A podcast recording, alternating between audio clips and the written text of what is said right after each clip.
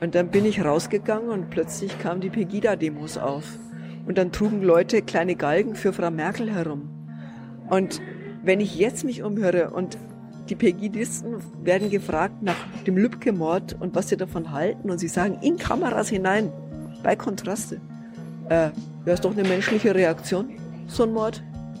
Und dann frage ich mich, ist dieser NSU-Hass, ist der aufgegangen? Ist der gesät worden und ist der einfach reingesickert in die Gesellschaft? Ich habe mich zwischendurch schon immer wieder um Rechtsradikale gekümmert. Das war ein Thema, das mich eigentlich schon nie losgelassen hat. Aber ich gebe zu, manchmal hofft man auch, dass es etwas nicht gibt, obwohl man befürchtet, dass es es geben kann. Und äh, die, diese Hoffnung trügt manchmal. Superfarmann hat immer ganz toll und viel berichtet, hat immer erzählt, wo das nächste Skinhead-Konzert ist und wo man sich wieder trifft und wo man hinfährt und wie viele Leute man ungefähr wird auf der nächsten Rudolf Hess-Demo, damit sich die Polizei einstellen hat können. Also das war total hilfreich. Ja. Was er nicht hat, erzählt hat, ist halt, äh, dass er nebenher mal die rechte Szene in Thüringen aufgebaut hat. Und zwar mit dem Geld, das er vom Staat gekriegt hat. Ähm, der hat, das war ja noch in den 90er, Anfang der 2000er, äh, hat der insgesamt 200.000 Mark Agentenlohn gekriegt. Ja, Fahrmannlohn. Ist nicht ganz wenig. Also können andere Leute eine Familie dafür ernähren. Es hieß ja immer, ist, äh, dass der Staat auf dem rechten Auge, rechten Auge blind sei. Würdest du das dann auch sagen? Nach fünf Jahren Prozess? Sind wir vielleicht immer noch auf dem rechten Auge blind? Sehbehindert. Nicht blind, sehbehindert. So, eine neue Folge Junge Naiv. Wir sind im Ocelot, aber wer bist du? Ich bin Annette Ramelsberger von der Süddeutschen Zeitung. Was machst du bei der Süddeutschen Zeitung? Gerichtsreporterin. Ich gehe überall dorthin, wo das Verbrechen tobt. Und zwar immer dann, wenn es schon aufgearbeitet wird. Also wenn Mörder, Vergewaltiger, Terroristen zur Verantwortung gezogen werden. Was, welchen, welchen Gerichtsprozess hast du zuletzt so verfolgt? Ach, im Moment bin ich viel in Chemnitz, aber ich war jetzt auch in Oldenburg Oldenburg, wo ein Krankenpfleger 100, über 100 Menschen ermordet hat. Aber der wichtigste Prozess, den ich je hatte, war der NSU-Prozess in München. Warum war das der wichtigste? Es war nicht nur der längste, fünf Jahre, zwei Monate, sechs Tage, sondern er war wirklich der wichtigste, weil er einfach gesellschaftlich so viel bedeutet hat, politisch. Ich glaube sogar, dass er, wenn man die Reihung macht vom Auschwitz-Prozess über die RAF-Prozesse, den Honecker-Prozess, dann ist der NSU-Prozess der Prozess, der die 30 Jahre Nachwendezeit am besten beschreibt. Alles, was da schiefgegangen ist, alle Versäumnisse, alles, äh, ja, was man eigentlich wegschieben wollte und was einem dann wieder auf die Füße gefallen ist. Warum beschreibt er das die, die letzten 30 Jahre am besten? Geht ja um fünf Angeklagte. Hauptangeklagte war Beate Zschäpe. Und die zwei, die eigentlich hätten mit auf der Anklagebank sitzen sollen, sind Uwe Böhnhardt und Uwe Mundlos. Die zwei sind aber tot. Sie haben sich gegenseitig erschossen in einem Wohnmobil, als sie gerade von dem Banküberfall kamen und entdeckt worden sind. Die drei haben eine Terrorgruppe gebildet, den, National, den Nationalsozialistischen Untergrund, NSU, und sind über 13 Jahre lang mordend und ja, plündernd durch Deutschland gezogen und keiner hat's gemerkt. Und das war das eigentlich Problematische. Die haben zehn Menschen erschossen, die haben 15 Raubüberfälle begangen, sie haben zwei Sprengstoffanschläge verübt und keiner ist ihnen auf die Spur gekommen. In diesem total durchgeplanten, durchgerasterten Staat, in dem man immer meint, die Polizei würde sofort alles in den Griff kriegen. Aber irgendwann haben sie sich ja quasi selbst enttarnt und äh, dann ist es aufgeflogen, die beiden sind tot und die Frau Schäpe wurde eingebuchtet und hat jetzt ein Urteil bekommen. Ist alles gut, oder nicht? Nee, nichts ist gut. Gar nichts ist gut. Dieser Prozess hat zwar versucht, der Wahrheit auf die Spur zu kommen, aber es gibt einen großen blinden Fleck. Ja, Beate Zschäpe sitzt im Moment im Frauenknast in Chemnitz. Man weiß aber nicht, ob sie dort bleibt, denn das Urteil ist noch nicht rechtskräftig. Da muss erst der Bundesgerichtshof darüber entscheiden. Die Wahrscheinlichkeit, dass er dort bleibt, ist schon groß. Aber das Eigentliche ist, die vier Leute, die mit ihr da saßen, das sind bei weitem nicht alle, die dem NSU geholfen haben, die beim Untertauchen geholfen haben, die ihm Waffen beschafft haben, die äh, Quartiere gemacht haben. Da gibt es viel mehr. Und viele von denen kennt man, kann ihnen aber nichts anhaben, weil es verjährt ist. Und die anderen kennt man nicht. Zum Beispiel die, die ihnen die Opfer gezeigt haben, die die Opfer markiert haben. Und das ist ziemlich beunruhigend. Wir kommen gleich nochmal zum NSU-Prozess, konzentrieren uns da gleich drauf, aber erzähl doch mal ein bisschen was über dich. Wie, wie bist du zur Gerichtsreporterin geworden? Hast du das von Anfang an in deiner beruflichen Karriere gemacht? Wolltest du quasi nach dem Abi Gerichtsreporterin werden? Nee, ich wollte immer Politik machen. Also Politikberichterstattung. Ich wollte immer Journalistin werden, komme aber aus einem ganz kleinen Städtchen in Niederbayern, wo man das nicht so für möglich gehalten hat. Erstens bin ich eine, war ich damals ein Mädchen, zweitens aus der Provinz. Also war nicht so vorgesehen. Und ähm, ich habe es aber trotzdem versucht. Und äh, bin dann nach Frankfurt gegangen, ähm, wollte in Bonn gerne sozusagen Berichterstatterin werden der Alten Republik. Da fanden sie mich zu jung und vielleicht auch zu unseriös. Und dann haben sie gesagt, geh doch nach Ostberlin. Da ist alles in Beton zementiert. Da tut sich die nächsten Jahrzehnte nichts. Und sie haben mich nach Ostberlin geschickt. Nach dem Abi, mit Anfang 20? Nee, da war ich schon 28. Ja, nach, was, nach was, was, hast du nach dem Abi gemacht? Ach, da habe ich ein bisschen studiert. Also Journalistik. Ich war in der Journalistenschule. Hm. Äh, ich habe Politik studiert, ich habe ein bisschen Jura studiert, ich habe Kommunikationswissenschaften studiert, alles, was man so braucht. Und äh, dann war ich irgendwann mal Diplomjournalistin. Warum hast du Journalismus studiert? War eine gute Brauchen, Man braucht ja kein Journalismusstudium. Bräuchte man nicht, ich fand es aber eigentlich ganz gut. Erstens wollte ich nicht sofort in, in den Arbeitsbetrieb und knechten, ich wollte schon noch mal ein bisschen leben. Mhm. Und ich fand es auch nicht so schlecht, ein bisschen was zu lernen. Also Politik mal einfach richtig äh, nicht nur zu bemeinen, sondern auch zu verstehen und auch zu wissen, wie Journalismus funktioniert und wie man Menschen beeinflussen kann und mit was und ob es wirklich sowas gibt wie äh, eine Schweigespirale oder ob es wirklich sowas gibt wie ein Knowledge Gap. Lauter so Zeug haben wir gelernt. Ähm, gibt es eine Schweigespirale oder was? Jetzt überhaupt nicht mehr. Das war so eine Theorie der 80er Jahre, als es noch kein Internet gab. Heute gibt es natürlich keinerlei Schweigespirale, sondern genau das Gegenteil. Im Moment bäumt sich ja alles auf wie so ein Tornado. Also man lässt einen Kleinstein ins Wasser plumpsen und sofort gibt es einen Tsunami. Das war früher anders. Du meinst gerade, wie man, was meinst du mit Beeinflussung? Da werden vielleicht jetzt viele aufgeschreckt haben, Journalisten, die beeinflussen wollen. Ja, ihr, ihr, wir sollen doch nur neutral berichten. Ja, aber das ist natürlich reine Theorie. Hm. Kein Mensch ist neutral, jeder ist subjektiv. Man kann nur versuchen, so distanziert und so wenig subjektiv wie möglich zu berichten. Aber dass jeder natürlich einen Fakt aus seinen eigenen Augen betrachtet und nicht aus den Augen von dem Menschen, der zwei Meter neben einem steht, ist doch klar. Hm. Also das muss man nur ganz offensichtlich machen, dass alles subjektiv gefärbt ist, aber eben möglichst wenig. Wie, wie fiel dir das schwer im NSU-Prozess? Warst du quasi am Anfang des Prozesses gefühlt objektiver als am Ende? Oder bist du quasi immer objektiver geworden mit den Jahren?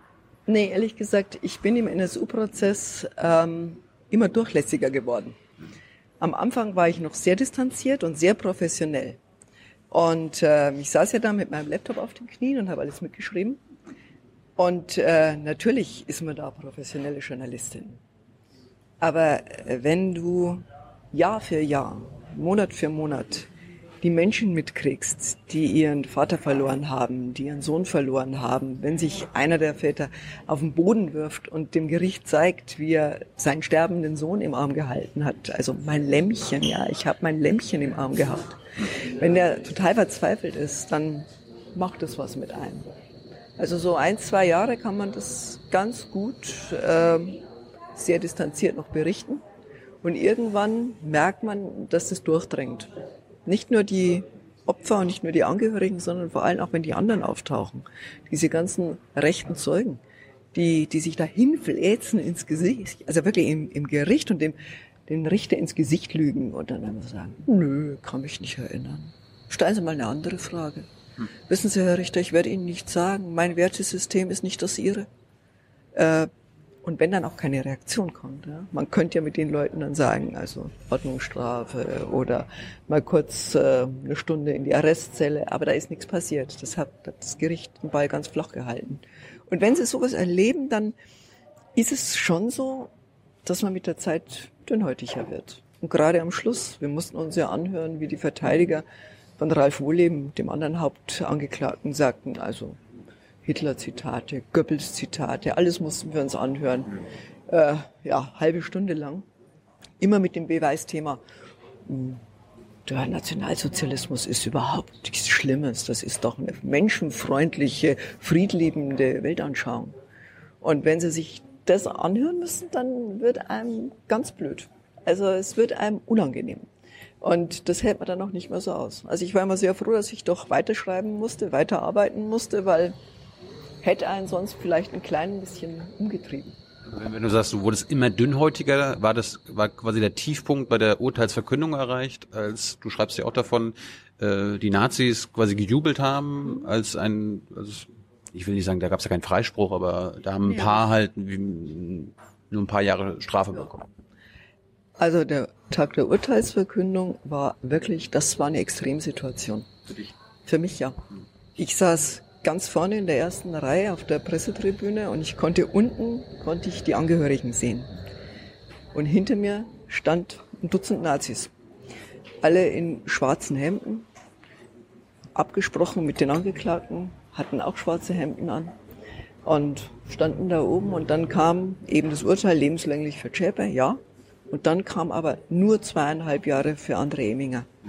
Das ist einer, der von sich sagt, er sei ein Nationalsozialist mit Haut und mit Haaren. Der ist auch tätowiert, der hat hier auf dem Bauch Die, True Die, also stirb, Jude, stirb. Und er hat diesen ganzen Prozess boykottiert, hat kein Wort gesagt. Und der wurde anstatt zu zwölf Jahren, wie es die Bundesanwaltschaft gefordert hat, nur zu zweieinhalb Jahren verurteilt. Und da brach Jubel aus hinter mir. Und unten sah ich diesen armen Vater, der seinen Sohn verloren hatte. Und man merkte richtig, wie der hochkochte innerlich. Und der nahm dann seine Wasserflasche und hat sich da festgekrallt. Und seine Frau hat ihm die Hand auf den Arm gelegt, um ihn zu beruhigen. Aber das half überhaupt nichts. Und er nahm dann diese Wasserflasche und hat sich das Wasser auf den Kopf geschüttet, wie um sich abzukühlen. Und man sah, aber das, das nützte überhaupt nichts. Ja. Und er sprang dann auf und, und war total empört und rief dann das muslimische Glaubensbekenntnis und das hallte durch den Saal und kamen natürlich plötzlich alle Justizwachmeister und umstellten ihn, ja, so von wegen, tun Sie mal nichts, rasten Sie nichts aus. Und der Richter sagte dann, also beruhigen Sie sich, ich muss jetzt hier mein Urteil verlesen und ich möchte Sie nicht des Saales verweisen.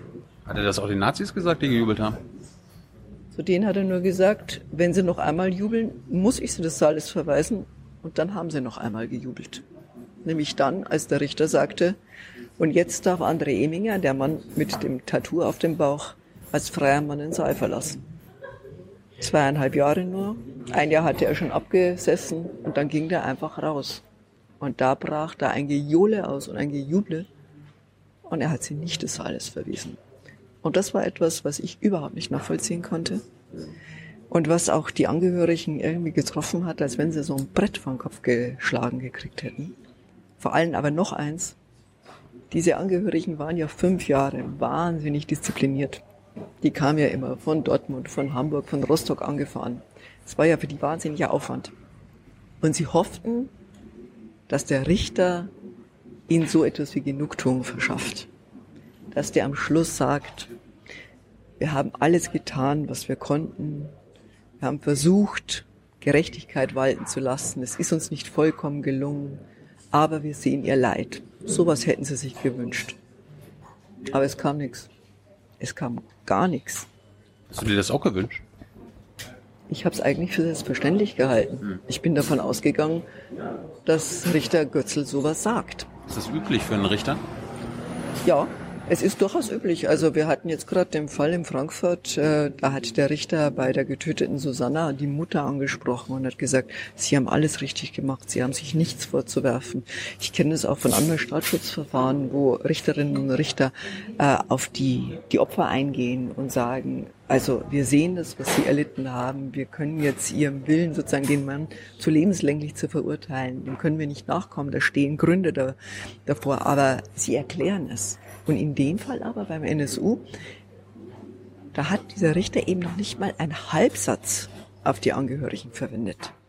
Und das war einfach, das konnte ich nicht verstehen, muss ich wirklich sagen. Hast du ihn mal gefragt, warum er das nicht gemacht hat? Das wäre so einfach, wenn man ihn fragen könnte, aber der Mann redet ja nicht. Der sitzt unten in seinem Gericht, das ist ja so wie, wie so eine Arena. Ja. Oben ist äh, die Pressetribüne und die Besuchertribüne, unten sitzen die dann so im Kreis. Ja.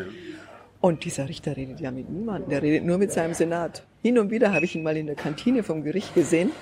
Da waren die immer am allerletzten Tisch ganz hinten, hinter dem Blumen. Und da saß er dann eben mit seinen vier Richterinnen und Richtern und nur die haben miteinander geredet, sonst mit niemandem. Ist das, ist das denn, du bist ja Gerichtsreporterin, ist das verboten, dass ein Richter mit dir als Journalistin redet? Oder wäre das theoretisch möglich, dass er mit dir so nebenbei mal quatscht? Könnte er. Ja. So Hintergrundgespräche muss ja kein Interview sein für die Zeitung. Hintergrundgespräche machen sie selten, die Richter, weil das natürlich sofort dann äh, die Gefahr der Befangenheit ja. hervorruft. Also bei mir war es schon sogar schon so weit, ich bin dann mit der U-Bahn nach Hause gefahren und da habe ich manchmal eine der Richterinnen getroffen. Die saß da, sah plötzlich ganz anders aus, hatte so weite Jogginghosen an, ja, und nicht mehr die schwarze Robe. Und ich grüßte dann freundlich, sie grüßte freundlich zurück und dann habe ich versucht, mit ihr zu reden. Dann sagt sie, ja, danke schön, alles gut.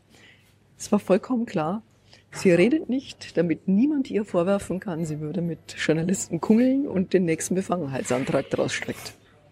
Nochmal zurück zu deiner Dünnhäutigkeit und dem Jubel der Nazis. Wie, wie hast du denn darauf reagiert, als die Nazis hinter dir gejubelt haben? Hat dich, hat dich das überrascht? Oder hast du das irgendwie schon befürchtet, wenn es da ein, ein schönes Urteil aus deren Sicht gibt? Befürchtet habe ich das schon, weil ich war ja schon seit morgens in der Früh um fünf vor dem Gericht und ich habe gesehen, wer, das, wer sich da in die Schlange gestellt hat. Und da war einfach eine ganze Riege von Rechtsradikalen. Die hatten da extra sich sehr, sehr früh auf den Weg gemacht, damit sie auf jeden Fall reinkommen. Und dann war mir klar, die machen das nicht, um da nur friedlich zu sitzen. Wir hatten auch schon vorher einige Male Zusammenstöße mit denen. Da kam ja zum Beispiel einer, ein ja, ein verurteilter, verurteilter Rechtsterrorist, der war mal bei einem Anschlag auf eine Grundsteinlegung von der Synagoge in München dabei. Und der kam da immer, hat seinen dicken Bauch reingeschoben und hat sich ganz nah neben die Journalisten gesetzt. Und hat ihn immer auf äh, den Laptop geguckt. Geguckt, was sie schreiben. Das ist sehr störend, weil man möchte nicht unbedingt unter den Augen von dem Rechtsterroristen äh, seine Artikel verfassen. Wir haben uns dann beschwert, dass das nicht geht aber die waren dann zermiert und haben dann haben auch versucht, uns so ein bisschen einzukreisen. Da funktioniert aber die bayerische Justiz und das hat dann sehr schnell geklappt, dass die von den Justizwachmeistern dann da weggescheucht worden sind. Aber versucht haben sie es.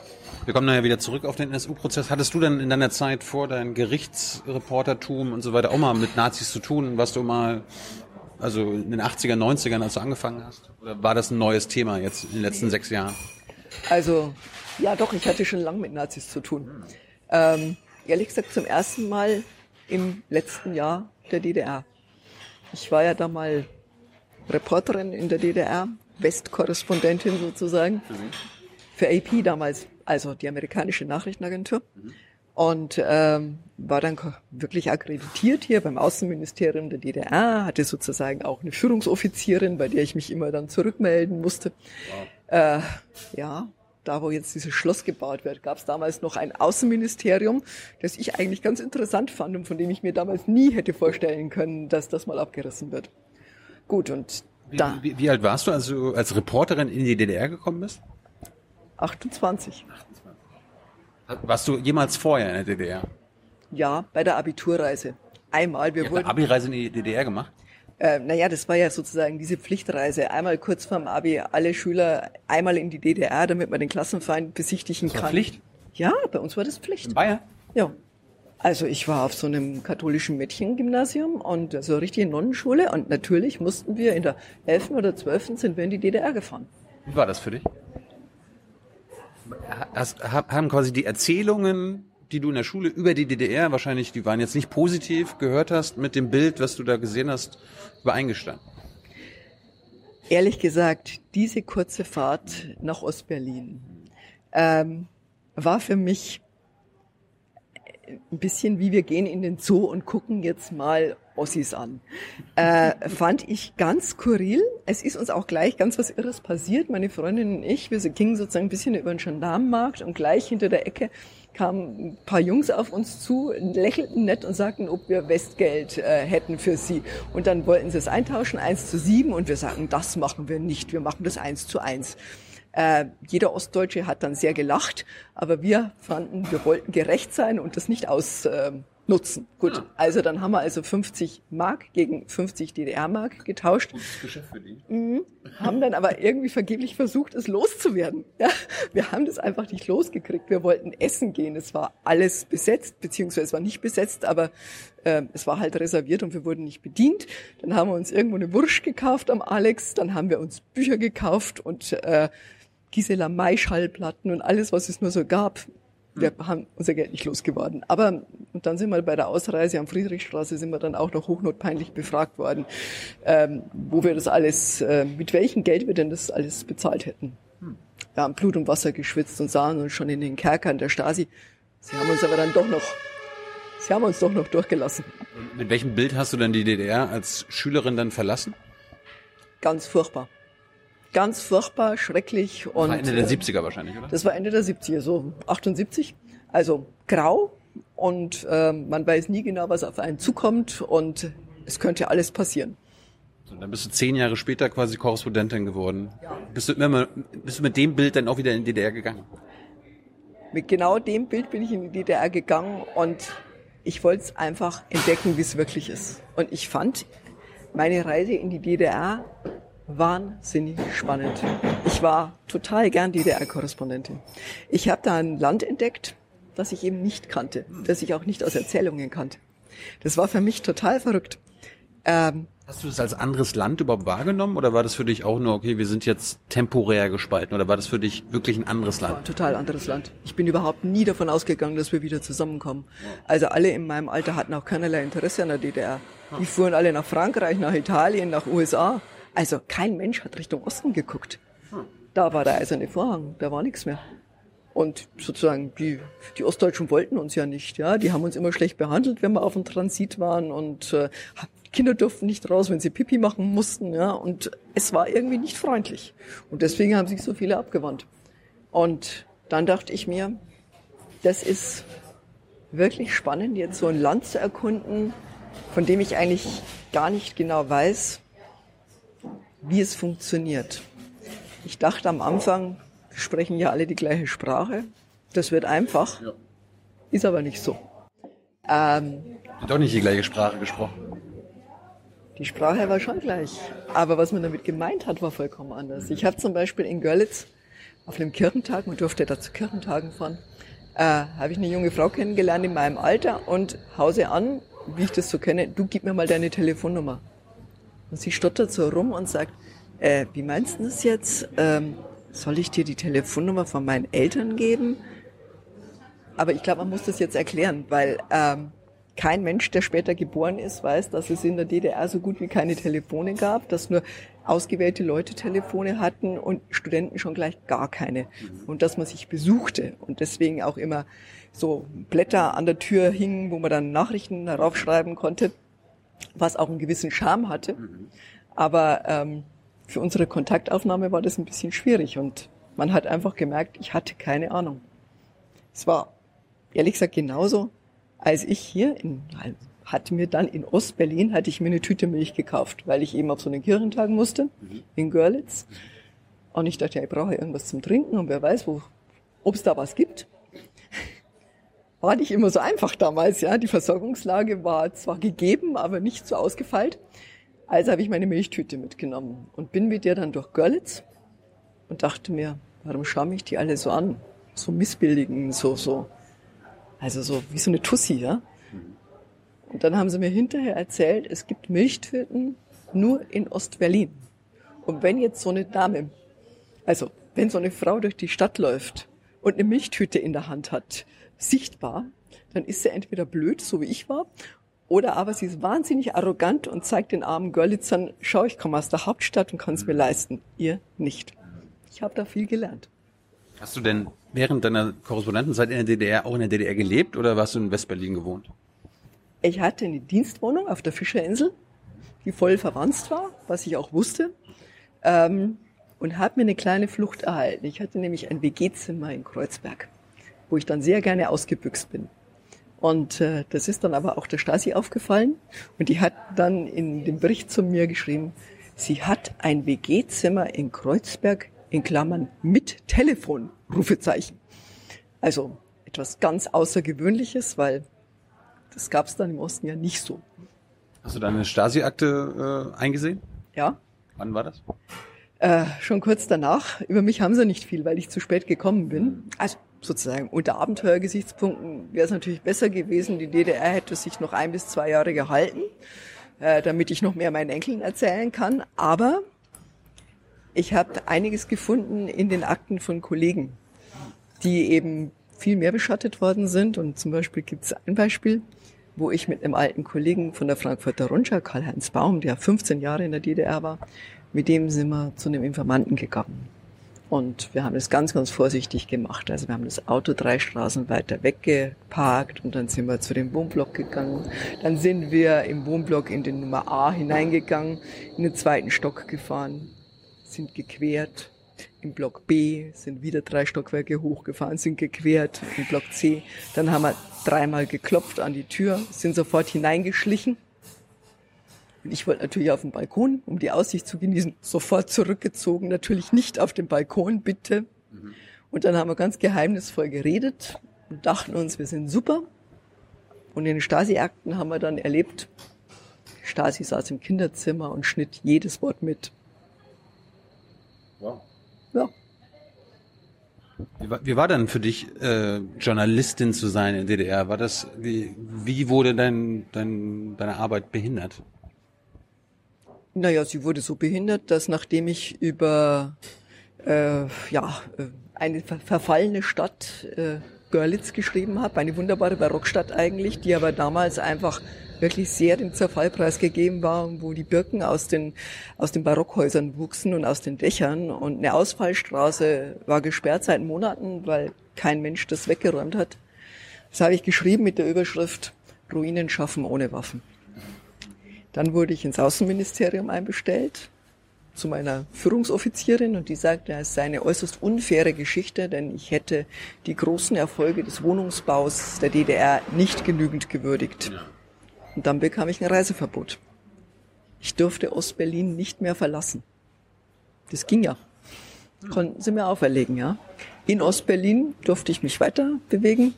Das war dann allerdings auch praktisch, weil dann konnte ich mich ein bisschen um die Ostberliner Opposition kümmern. Hast du, hast du positive Geschichten quasi erfahren, recherchiert, womit du vielleicht nicht gerechnet hättest im, äh, im Vornherein über die DDR? Ja, äh, ich war mal an der Mecklenburgischen Seenplatte. Meine Heimat, meine Heimat. Deswegen erzähle ich's. Aber das war wirklich interessant, weil ich wollte einfach mal, ich bin ja nicht dahin gegangen in die DDR, um sozusagen alles Negative zu beschreiben, sondern ich wollte ein fremdes Land beschreiben und wollte mir das auch so ein bisschen selber erarbeiten. Und ähm, ich komme selber von äh, aus einer Gegend, wo es viele Seen gibt und ich wusste also da, es hat Umweltschutz eine große Bedeutung. Es werden Ringkanäle gebaut und äh, Wasserqualität. Und dann bin ich dahin und habe mich mit dem Bürgermeister getroffen und der örtliche SED-Mensch war auch dabei und dann haben wir uns unterhalten über das Landleben. Ich habe dann nach dem Ringkanal gefragt und habe in tote Augen geguckt. Das gab's halt nicht. Und ich habe dann zur Wasserqualität, ja, alles bestens. Ich habe mir später sagen lassen, dass die Schweine, äh, die größeren Schweine äh, LPGs dann schon auch in der Nähe waren und mhm. die Wasserqualität nicht ganz so super war. Mhm. Aber das war interessant, weil dann haben sie mir halt erzählt, was es auch gibt. Nämlich einen Schützenkönig in der DDR. Also etwas, womit ich nicht gerechnet habe. Aber man hat damals dann versucht, in den 80ern halt auch sozusagen die, die Dörfer wieder so ein bisschen auch mit Tradition zu beleben, auch die Landflucht zu vermeiden. Äh, man wollte so das, was man früher als Bourgeois abgestempelt hat, ein Schützenkönig zum Beispiel, das wollte man einfach wieder bringen, so als Heimatpunkte, dass man ein bisschen das aufrechterhält. Und das fand ich dann wiederum ganz spannend, dass es solche Sachen gibt. Hast du damals mitbekommen, dass es in der DDR Nazi-Probleme gab? Gab es da Nazis, äh, rechtes Gedankengut und so weiter?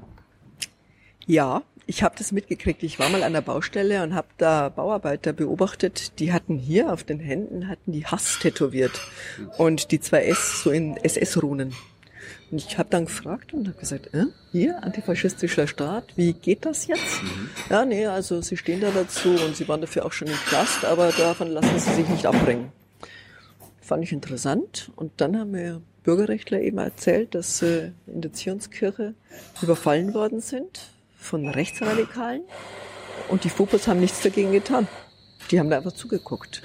Und es war ein rechtsradikaler Überfall und ich habe erst gedacht, das gibt's doch irgendwie gar nicht. Und ich fand es aber sehr spannend. Es gab später eine Studie von der Stasi-Aktenbehörde, dass es ganz, ganz viele solche Überfälle gab und auch Vorkommnisse, die aber alle unter dem Wort Rauditum gelaufen sind. Also es gab ja keine Neonazis in der DDR, aber Raudis gab es schon. Und Vorkommnisse gab es auch. Und es gab sogar eine Studie noch unter der SED. 600 rechtsradikale Vorfälle im Monat in der DDR. Und als sie diese Studie gekriegt haben, die kam sofort wieder unter Verschluss. Also es war schon da, weil ja immer viele sagen, ist alles vom Westen importiert worden. Hm. Da war schon auch was da, aber die Westnazis haben das dann schon auch ausgenutzt. Hast du den Mauerfall als Korrespondentin erlebt? Ich stand drauf. Am 9. November. Nein. Doch. aber du, du fragst mich jetzt wirklich lauter Geschichten sozusagen, die Highlights meines Lebens. Ja? Ähm, ja. Das ist super. Dann kann ich einfach mal alles erzählen, was ich äh, Mann und so nicht mehr erzählen darf, weil sie schon so oft gehört haben. Aber ja gut. Wir wollen ein komplettes Bild oder ein kompletteres Bild vermitteln. Nicht nur deine Zeit beim NSU-Prozess. Und vielleicht gibt's da ja Parallelen und Verbindungen mhm. und so weiter. Ja, doch, ich stand am 9. November auf der Mauer. Und, äh, Warst du auch bei der PK, als das verkündet wurde? Äh, nee, ja. da war ich. Äh, wir, wir haben, also ich kann es erklären. Ja. Es war immer einer bei der PK und einer saß im Westberliner Büro, weil wir die bessere Telefonverbindung hatten. Mhm und hat sozusagen das, was der Korrespondent durchgegeben hat und was ja auch im Fernsehen, im Ostfernsehen, DDR-Fernsehen übertragen worden ist, haben wir sozusagen als Agentur ja sofort reingehackt. Kam ja, also es war ja damals wilde Zeit, es kam eine Nachricht nach der anderen. Und an dem Tag, wir haben uns immer abgewechselt, an dem Tag saß mein Kollege Ingomar Schwelz da drin. Und ich sehe schon, Schabowski holt den Zettel raus und wird dann gefragt, ja, und was bedeutet das? Und dann sagt er eben die Worte, ich denke, und sofort, unverzüglich. Und wir sitzen da, machen sofort eine Krisenkonferenz und dann war's so. Also, unser Chef sagte damals, also, der DDR-Mensch steht sehr früh auf. Viel früher als der Westmensch. Das heißt, ihr müsst jetzt alle früh ins Bett gehen. Die werden morgen alle die Behörden stürmen, um Passierscheine zu kriegen. Das heißt, wir müssten um fünf davor stehen. Geht jetzt nach Hause in dem Moment kam so eine Nachricht, dass sich an der Bornholmer Brücke da was zusammenbraut. Und dann ruft ein Fotograf an und sagt, äh, Sonnenallee, höre ich auch was. Und dann sind wir nicht ins Bett gegangen, sondern wir sind ausgeschwärmt. Ich bekam die Sonnenallee. Und als ich dort ankam, rannten mir Leute entgegen, einer nach dem anderen. Es war so irre. Die kamen schon alle rüber. Also ich habe die Bilder noch total vor Augen, weil unter anderem, ich habe mich dann vorgestellt bei dem Grenzpolizisten, sagte, hier, Nachrichtenagentur AP, bin eigentlich Korrespondentin in der DDR, ist ja jetzt ein eigenartiges eine Entwicklung, von der wir nicht ausgegangen sind und ja, sagen Sie das Ihren Leuten, dass wir werden hier niedergerannt, wir müssen was tun, sagen Sie das. Und ich dachte mir, was soll ich denn jetzt sagen? Meint er, ich soll irgendwie der amerikanischen Regierung was sagen oder dass die jetzt eingreift? Und es war überhaupt nichts mehr zu machen. Sie haben ihm dann die, die, Mütze runtergerissen, seine Dienstmütze, und er saß dann nur noch in seinem Häuschen und hat sich verbarrikadiert. Und es kamen dann immer mehr Westberliner und hatten Sektflaschen dabei und Gorbatschow rum und es war es war ein riesengroßes Volksfest. Wir standen da und einer nach den anderen kam rüber und schrie nur noch geil, geil, geil, glaubt kein Mensch. Und dann, konntest du es glauben? Ich bin ja Journalistin. Ich habe es überhaupt nicht geglaubt, aber ich habe geschrieben. Ich habe geschrieben. Ich bin. Es gab keine Handys zu dem Zeitpunkt. Es gab auch keine Telefone dort. Also bin ich mit unserem Fotografen wie wild zurück an den Kudamm. Nicht nach Ostberlin, es hätte ja wieder länger gedauert, nach, zum Kudamm. Wir haben das reingetippt. Wir haben einen Korrespondentenbericht nach dem anderen durchgejagt und haben geschrieben, DDR reißt Mauer auf. Das haben sie uns nicht geglaubt in der Zentrale. Sie haben es uns nicht geglaubt. Wir mussten Ihnen noch mal eine offizielle Bestätigung des Senats von West-Berlin bringen, dass es stimmt, was wir da berichten. Und dann ist es endlich auf den Draht gegangen. Also dann konnten wir auch die Weltbevölkerung mit dieser Meldung überschwemmen. Und dann bin ich in der Nacht um halb vier, als wir alles geschrieben hatten, sind wir zum Brandenburger Tor gefahren, wo ja noch die dicke Mauer davor stand, ziemlich hoch. Und ich hatte wie immer, wenn es blöd ist, einen Rock an und wollte aber da hoch. Und dann gab es zwei Polizisten, die sagten, okay, junge Frau, jetzt aber hoch. Und dann bin ich da so hochgestemmt worden. Und dann stand ich oben mit ein paar hundert anderen. Das war aber gar nicht nur lustig, weil in dem Moment hatten nämlich die Grenzpolizisten der DDR ihre Wasserwerfer ausgepackt und hatten erst schon mal alle wieder abgespritzt, weil ganz viele Westberliner wollten ja sozusagen übers Brandenburger Tor in die DDR. Und das ist ja eine Grenzverletzung, kann man nicht durchgehen lassen. Ähm, und dann haben die den Wasserwerfer ausgepackt. Und die blieben dann oben. Und es war aber eine ganz gespannte Atmosphäre. Weil, ich meine, ein paar Monate vorher war das hier in Armeenplatz. Das hatten wir alle noch in Erinnerung. Das war Peking, wo es auch nach Revolution, nach Evolution, nach, also auf jeden Fall nach Befreiung aussah und die Studenten alle da standen und sich den Panzern in den Weg stellten. Die rollten halt drüber. Und hier gab es ja auch Demonstranten, die für Peking, also für die Pekinger Studenten demonstriert haben, die wurden ja zusammengeknüppelt. Und deswegen war es gar nicht so klar, wie sich das dann entwickelt. Und deswegen standen wir da in Anspannung. Und ich dachte, kann jetzt auch sein, dass wenn wir jetzt nicht aufpassen, dass da einer schießt. Und dann ist es nicht mehr friedlich. Und dann kam plötzlich auf dem Patrouillenweg, also jenseits der Mauer zwischen der DDR und der Mauer zum Westen, kam auf dem Patrouillenweg ein Radlfahrer angeradelt. Der zog da seine Runden, wie so ein Schmetterling, der durchflattert, und sagte, ist ja geil hier. Und es war dann wie gelöst. Alle lachten. Und dann wurde es eine Nacht der Freude. Das ist die bedeutendste Nacht, jetzt rückblickend auf, auf deine Karriere, die bedeutendste Nacht deiner journalistischen Karriere? Ja, unbedingt. Was Besseres gab es nicht mehr. Was will man? Also ein, ein, ein Land, das sich selbst befreit, ja. ein Land, das sich friedlich befreit. Ja.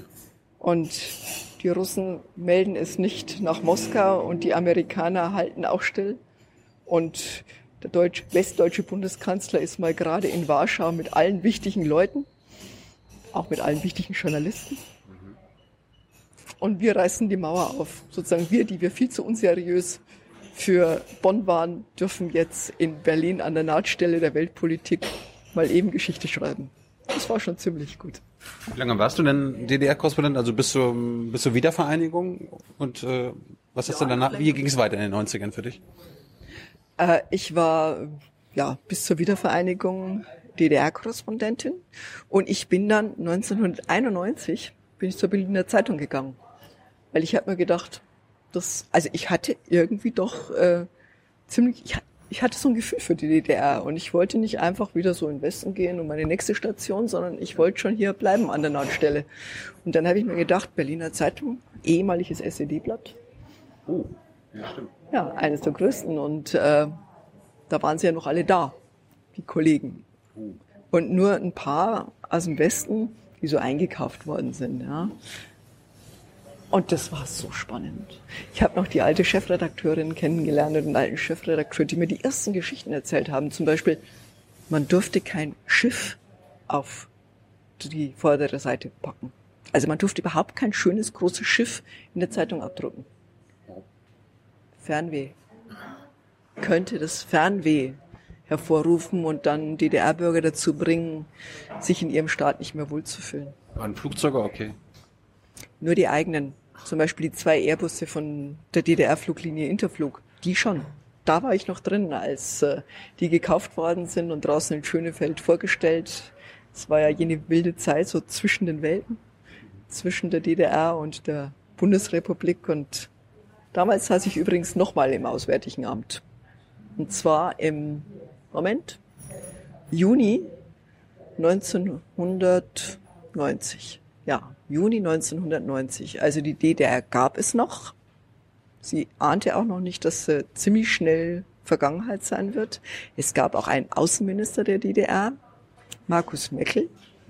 Ist heute auch kein Begriff mehr oder zumindest nicht mehr vielen. Aber es war die erste demokratisch gewählte Regierung, ne? Erste demokratische gewählte Regierung und die waren ja auch alles Experten, also waren keine, äh, keine Politiker, sondern das waren Bürgerrechtler, das waren Lehrer, das waren Pfarrer, das waren einfach Leute aus dem Volk, die einfach jetzt mal probiert haben, ein Land zu regieren. Dafür haben sie es ziemlich gut gemacht. Und ich weiß noch, dass der Außenminister der DDR fand, er bräuchte eine Pressesprecherin und hat mich gefragt, ob ich komme. Und ich saß dann wieder im Auswärtigen Amt, da wo mich ein Jahr vorher meine Führungsoffizierin davon beschimpft hat, dass ich nicht gerecht zur DDR bin und mir verboten hat, die DDR, zu, also Ostberlin zu verlassen. Und dann sollte ich plötzlich die Sprecherin des Außenministeriums werden. Merkel war doch Regierungssprecherin, ne? Merkel war Regierungssprecherin und, und zwar die, ja. Stell dir das mal vor. Ja, ich fand, es wäre sehr lustig geworden. Nicht, dass du noch äh, Kanzlerin oder bayerische Ministerpräsident geworden wärst. Dann. Oh nee, also äh, angesichts der CSU, die da immer die Mehrheit gewinnt, hätte ich keinerlei Chance. Aber du hast Nein gesagt, also. Ich habe Nein gesagt. Ich habe Nein gesagt, weil ich äh, etwas klarsichtig äh, erkannt habe, dass das mit der DDR vielleicht nicht mehr ganz so lange geht und dass ich eigentlich doch eine Journalistin bin und mich auf keine Seite schlagen will weil ich eben als Journalistin immer zwischen den Stühlen sitze und nie auf einem drauf. Wie ging es weiter? Berliner Zeitung, äh, hast du das, wie lange hast du das gemacht? Zwei Jahre. Und dann? Hat mich der Spiegel abgeworben, dass ich nach München gehe und die CSU aufmische. Also du hast es schon ganz richtig vorausgeahnt. Sie fanden, dass... Du, du warst ganz gut in der DDR mit der SED, jetzt geh mal nach Bayern und mach das mit der CSU. Ich glaube, so war die Idee. Ich glaube, so war die Idee. Und ähm, die ist immer noch da. Die ist immer noch da, aber beileibe nicht mehr so stark wie damals. Damals ging es ja immer um 50 Prozent plus X mhm. und jetzt sind sie schon froh, wenn sie bei der 40 Prozent sich noch halten. Und sie haben mittlerweile ja auch Koalitionspartner. Das war damals noch überhaupt keine Idee. Also langfristig wirklich natürlich schon. Jetzt Spiegel und wie bist du dann bei der Süddeutschen gelandet? Dann war ich vier Jahre beim Spiegel und das war wirklich spannend, weil ich da eben wirklich die CSU ordentlich äh, ja, war was los. Äh, damals noch Stoiber und Weigel und wie sie sich alle behagt haben. Das war, also für einen politisch denkenden Menschen ist das richtig spannend gewesen. Kommst du, du kommst also nicht aus einem CSU-Haushalt, wo Mama und Papa treue CSU-Wähler waren? Nee, äh, also meine Eltern, mein Vater war Schreinermeister in Niederbayern und meine Mutter Gastwirtin. Mhm. Und das waren durchaus wertkonservative Menschen, die sich ordentlich verhalten haben. Und ich glaube schon, dass die auch hin und wieder die CSU gewählt haben. Aber die haben das nicht so vor sich hergetragen. Also anständig musste man sein und die Kirche war schon auch wichtig. Aber ob man jetzt die CSU oder irgendwas anderes gewählt hat, das war nicht so wichtig. Ich fand es nur immer wieder spannend. Bei uns wurde viel gelesen. Und äh, ich fand's, ich wollte immer Politik begleiten Politik auch verstehen und habe aber nie damit gerechnet, dass ich, kleine Schreinermeisterstochter aus dem hintersten Niederbayern, jemals nach Bonn, Berlin oder irgendwie zu den 2 plus 4 Verhandlungen auf den roten Teppich in Ostberlin komme. Ja. Das hätte ich nicht gedacht. Wie ist das in Bayern über die CSU zu recherchieren im Vergleich zu in der DDR die SED nachzurecherchieren? Gibt es da Vergleiche? Ist dir irgendwie, fällt dir da was ein? Wie ist die Auskunftsfreude? Wie gehen sie mit dir um? Ich habe sogar mal einen Leitartikel geschrieben über SED, SED und CSU. Ähm, da war natürlich die CSU beleidigt, vermutlich auch zu Recht. Also es ist schon eine demokratische Partei. Aber es gibt dann natürlich Strukturen, gerade wenn man so lange über Jahrzehnte an der Macht ist, die auch ähm, wo man dann eigentlich keine Opposition mehr braucht, sondern nur noch sich die interne Opposition in der Partei hält. Das war ja bei der SED auch so. Wenn man irgendwas bewirken wollte, musste man in die SED gehen, um das System von innen heraus zu verändern. Ähm, was ich spannend fand, so in den 70er Jahren, da war die CSU schon extrem bestimmend, also auch so im vorpolitischen Raum. Also Bildung, Kirche, Zeitungen, alles, was eigentlich so die öffentliche Diskussion bestimmt hat, das war auch von der CSU bestimmt. Das war damals stark, das ist jetzt bei weitem ja nicht mehr so. Gibt jetzt mittlerweile Demonstrationen gegen die CSU, wo 10, 20.000 Leute teilnehmen in München und wo danach der bayerische Ministerpräsident Söder sogar seine Meinung ändert und sagt, wir sollten jetzt nicht mehr so gegen Flüchtlinge agitieren, sondern vielleicht uns mehr um die Integration bemühen. Kannst du dir vorstellen, dass du in deinem Leben noch erleben wirst, dass Bayern nicht von der CSU regiert wird, sondern die CSU eine Opposition ist? Das kann ich mir vorstellen. Ja, ich hätte es mir vor zehn Jahren, ich hätte es mir vor zehn Jahren nicht vorstellen können. Jetzt schon. Auch in Bayern ist die, sind die Grünen extrem stark. Ähm, die hatten früher auch mal einen tollen Vormann. Das war Sepp Daxenberger, ein Biobauer vom Waginger See. Mhm. Der konnte wirklich also auch den CSU-Leuten Kontra geben und hat die Leute eingefangen, weil der so, so bodenständig war. Ja. Sozusagen der Kretschmann von Bayern, nur in jung und äh, sehr munter. Ja. Der ist leider gestorben.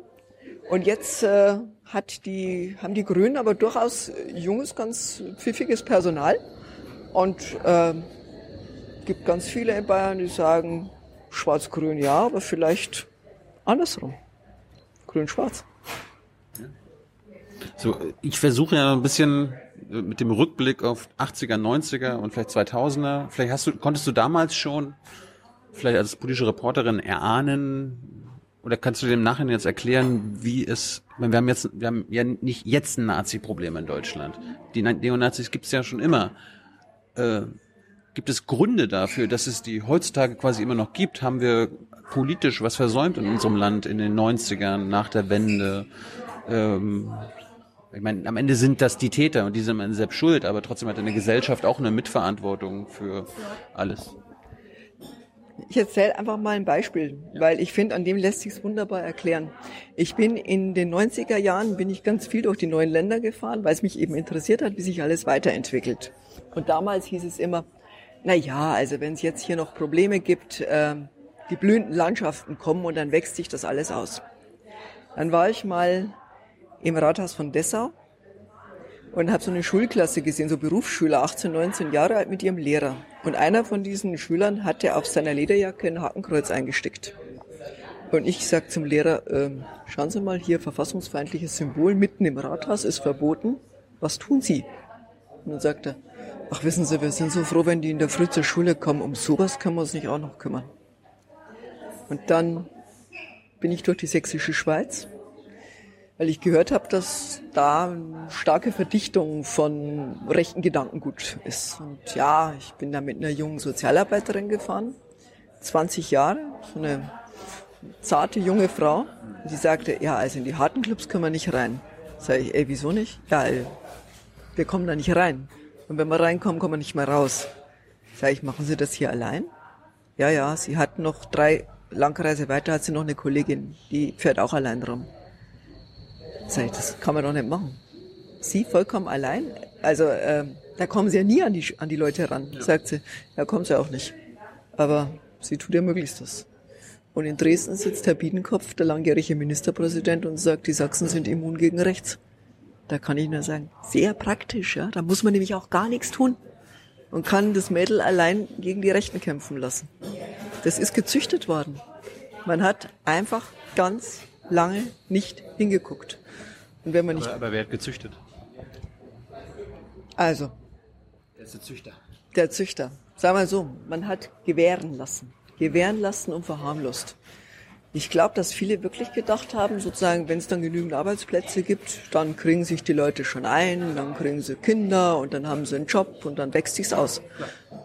Ja, hat sich nicht ausgewachsen. Also in Mecklenburg gibt es in Anklam sozusagen richtig vernetzte Szene von lauter Rechtsradikalen, die sich auch gegenseitig äh, ja, wirtschaftlich bestärken, wo es dann Anzeigen gibt, wir suchen national gesinnte Azubis und ähm, wo man sich dann eben gegenseitig hilft. Das ist wie so ein Networking. Ne? Und es hat sich eben nicht ausgewachsen, sondern ist stärker geworden. Und es ist ja in manchen Gegenden wirklich Mainstream geworden. Und das finde ich ein Versäumnis der 90er Jahre.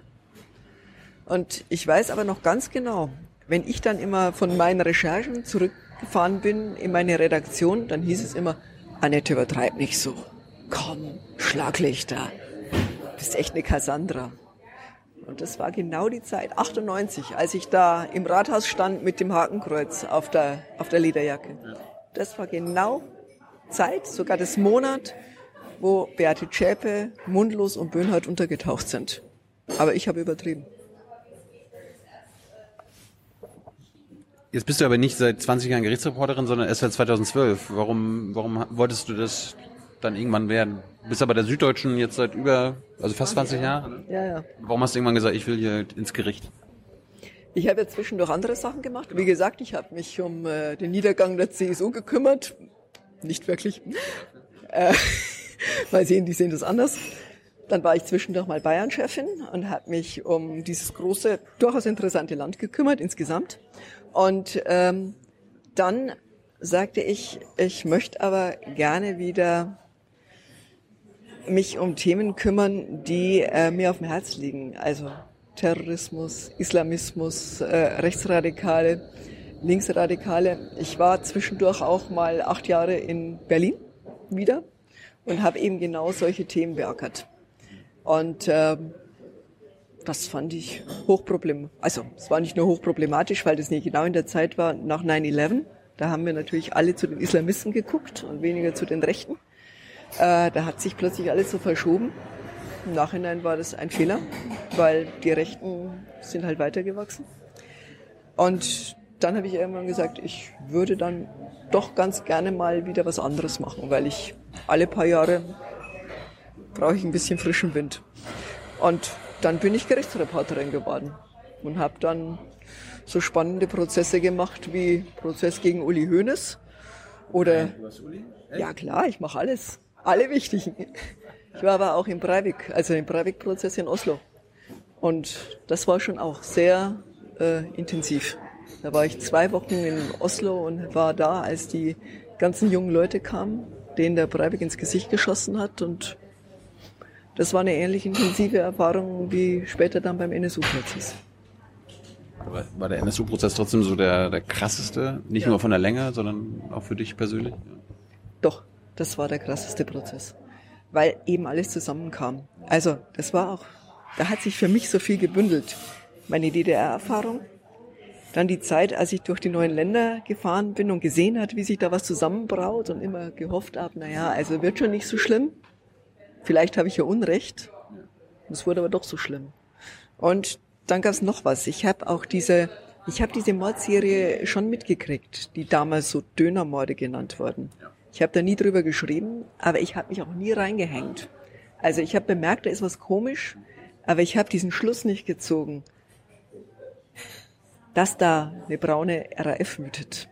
Dabei hatte ich noch in meiner Zeit in Berlin, wo ich ja eben für Terrorismus zuständig war, saß ich immer in so vielen Hintergrundrunden beim BND, beim Verfassungsschutz, im Innenministerium und da fragt man ja so vertraulich, also nicht zum gleich schreiben, aber man redet halt und da habe ich immer gesagt, ja, gibt es sowas wie eine braune RAF?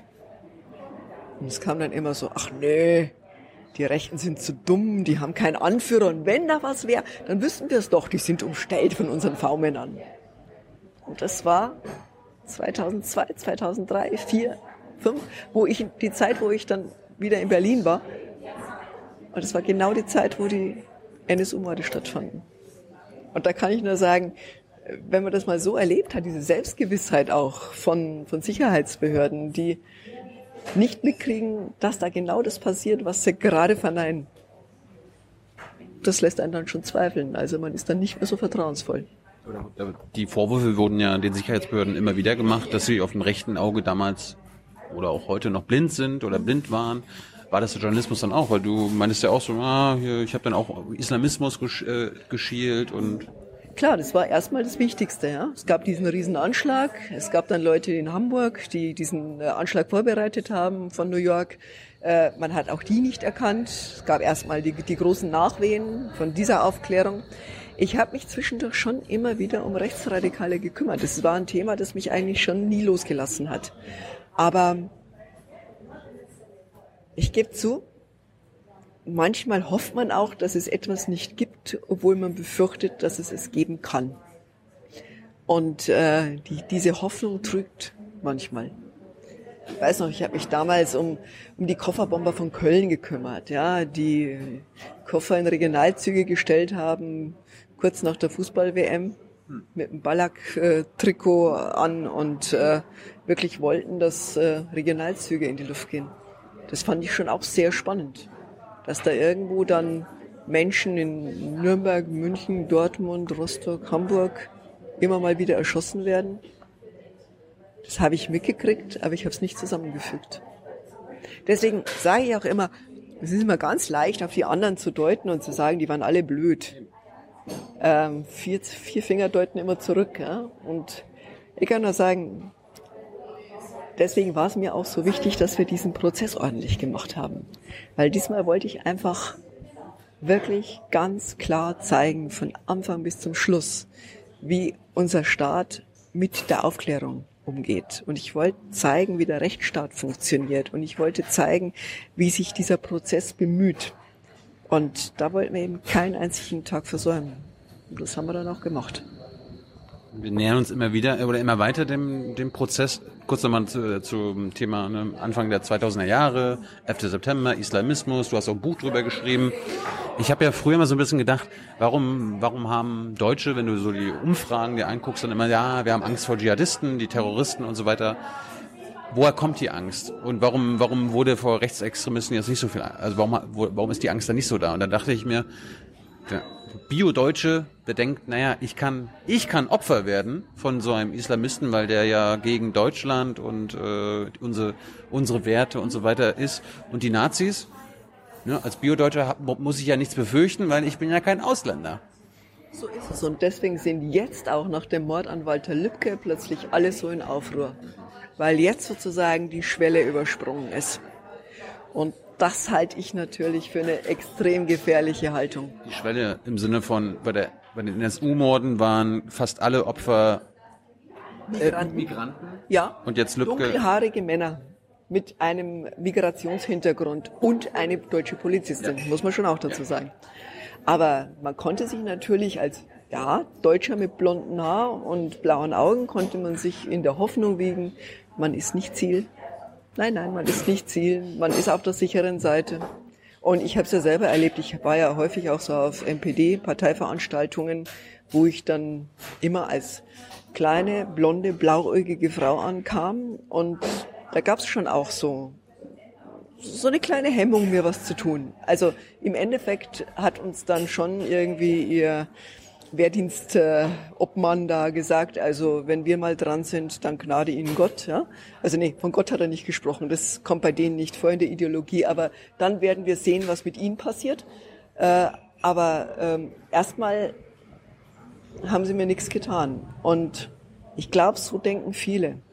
Wir sind auf der sicheren Seite. Wenn aber dann ein Neonazi auf die Terrasse eines hessischen, älteren, freundlich blickenden Regierungspräsidenten kommt in der Nacht, während der noch seine gute Nacht-Zigarette raucht und den dann einfach abknallt aus nächster Nähe, dann denke ich mir, wissen alle, es ist keiner mehr sicher. Kurz zu Lübcke, da war ja schnell Kasseler Regierungspräsident und so weiter. Hast du sofort, hat es bei dir Klick gemacht, als du Kassel gehört hast? Oder war das erst, nachdem klar war, dass er ermordet wurde? Am Tag danach, als ich mitgekriegt habe, dass der ermordet worden ist, hatte ich sofort, sofort diesen Flash im Kopf. Aber ich bin natürlich auch professionell deformiert. Also wer fünf Jahre im NSU-Prozess saß und weiß, wie die vorgegangen sind, äh, der kriegt bei sowas sofort eine Alarmglocke. Und ich habe dann nur gehofft, wie so viele, dass es das nicht ist. Und als dann erstmal sie den Sanitäter festgenommen haben und gesagt haben, naja, vielleicht ist es in der Familie. Da habe ich mir aber schon gedacht, das ist jetzt wieder genauso wie damals. Da hieß es ja auch erst, auch bei den NSU-Opfern, naja, vielleicht ist die Mafia oder sie haben Familienprobleme oder Ehrenmord oder vielleicht gibt es sonst irgendwas. Und ich dachte mir schon, das klingt gar nicht gut. Klingt gar nicht gut. Und dann kam nach zwei Wochen der DNA-Treffer mit dem Hinweis auf den Rechtsradikalen, der ja bekannt war. total vernetzt in der Szene, der auch beim NSU-Untersuchungsausschuss in Hessen ja eine Rolle spielte, weil es genau die Szene war. Das ist auch die Alterskohorte. Also der ist 45, Beate Zschäpe ist auch 44. Die sind alle in dem Alter. Die, man kann es nicht nachweisen, dass sie sich früher getroffen haben, aber es ist die gleiche Szene. Die haben sich viel besucht. Dortmund, Kassel, das sind harte rechte Szenen, große Szenen, die immer Verbindungen hatten, auch zu Thüringen. Und die sind viel gereist von einer Demo zur nächsten. Also da gab es Verbindungen. So 2011 ist der NSU aufgeflogen. Ne? Also gab ja der, die beiden Männer. Ähm, haben haben sie sie umgebracht oder? Da bin, da bin, jetzt bin ich mir aber echt nicht sicher. Haben die sie umgebracht? Was war da? Ja, gibt's viele Theorien. Das ist gar nicht klar. Doch, es ist klar. Es ist klar, aber es ist klar, dass sie tot sind und es ist auch klar, dass Mundlos erst Böhnhardt umgebracht hat, dann Feuer gelegt hat und dann sich umgebracht hat. Dieser Ablauf wurde in von dem Rechten Wohnmobil. in dem Wohnmobil. Das muss man sich so vorstellen, die haben erst eine Bank überfallen und wurden von einem Rentner beobachtet, wie sie mit ihren Radeln wegfahren und zu diesem Wohnmobil. Und der hat sich total gewundert, warum fahren die so schnell und so. Und dann war der eben da, kam wieder raus, hat zwischendurch beim Aldi irgendwie Bananen gekauft und Milch. Und die Polizei kommt und sagt, Bank ist überfallen worden. Und er sagt, ach, das auch noch. Und sagt, ja, die sind hier hochgefahren zu dem Wohnmobil. Und dann kam die Polizeistreife zu dem Wohnmobil, kam dahin, die haben das natürlich gesehen von innen und haben rausgeschossen. Die haben ja auf die Polizei geschossen und die haben sich dann hinter Mülltonnen versteckt, das war ein Wohngebiet, und haben dann gesagt, öh, schwierig, und haben Verstärkung angefordert übers Funkgerät. Und das war denen innen natürlich klar, dass wenn draußen Polizei ist und sie drin schon schießen, dass es jetzt der Zeitpunkt gekommen ist. Und dann haben sie das Wohnmobil angezündet. Sie hätten sie auch ergeben können, ne? War nicht vorgesehen. War nicht vorgesehen. Ähm, die hatten offensichtlich eine Vereinbarung, so sagt zumindest Frau Schäpe, sie hat ja eine Erklärung abgegeben, dass wenn sie irgendwann mal erwischt werden, dass sie sich dann gegenseitig töten und äh, sie dann ganz dringend das Bekennervideo verschicken muss, damit dann klar ist, wer diese ganzen Morde getan hat. Das heißt, sie hat dann mitbekommen, dass die tot sind und dann hat sie. Sie saß zu Hause. Ja. Sie saß zu Hause am Computer, hat das Radio an, hat die ganze Zeit gescannt, ob irgendwo Polizeimeldungen kommen, also damit sie immer weiß, was denn gerade passiert. Wegen dem Banküberfall. Ja, klar, Banküberfall, sowas vorgesehen. Und dann hat sie eben mitgekriegt, da ist jetzt ein Wohnmobil umstellt und da gab es eine Schießerei, Schießerei in Gotha und äh, Eisenach, oder? Eisenach und dann war ihr klar, da ist was. Man weiß bis heute nicht, ob sie sie nicht auch noch angerufen haben. Das weiß man nicht. Aber auf jeden Fall hat sie dann in ihrer Wohnung in Zwickau Feuer gelegt, hat mit Benzin die ganze Wohnung getränkt, hat dann angezündet, hat ihre Katzen noch rausgebracht, ihre zwei Katzen. Ähm, und dann ist sie weg. Und dann hat sie als wichtigste Aufgabe gesehen, erst die Katzen in Sicherheit zu bringen und dann Bekennervideos zu verschicken. Die hatten sie fertig abgepackt, alle adressiert. Und sie hat so viel es nur geht in ihre Tasche gestopft und hat sie dann in den Briefkasten geworfen. Und dann kam... In eure Redaktion zum Beispiel? Bei uns nicht, aber es war wahllos. Jetzt ja, ja. wahllos genommen. Es kam zum Beispiel bei einer jüdischen äh, Institution an. Es kam bei einer Regionalzeitung an. Es waren äh, bei Radios kam es an. Also wirklich wild gestreut. Und dann gab es Sender, die dieses Video gesendet haben. Und unter anderem eine Frau hat dieses Video in der Nacht gesehen, als sie vom Spätdienst kam. Die junge Frau, der 2001 eine Bombe in ihrem Laden explodiert ist, als sie bei ihren Eltern geholfen hat. Die war 19, kurz vorm Abitur. Und da stand so ein Geschenkkorb mit einer Bombe drin und sie hat nur kurz reingeguckt und dann ging das Ding hoch. Die Frau lag sechs Wochen im Koma. Er hat die Augen zugeschmolzen, die Trommelfelle zerrissen, das Gesicht war übersät mit äh, riesigen Schnittwunden. Überlebt? Ja, das war aber nicht klar, weil ja. der Polizist, der im, im, Gericht ausgesagt hat, wie er sie gefunden hat, der sagte, äh, sie sah aus wie Grillfleisch. Und äh, das Mädel war irre. Die hat studiert, die hat noch im gleichen Jahr hat die Abitur gemacht.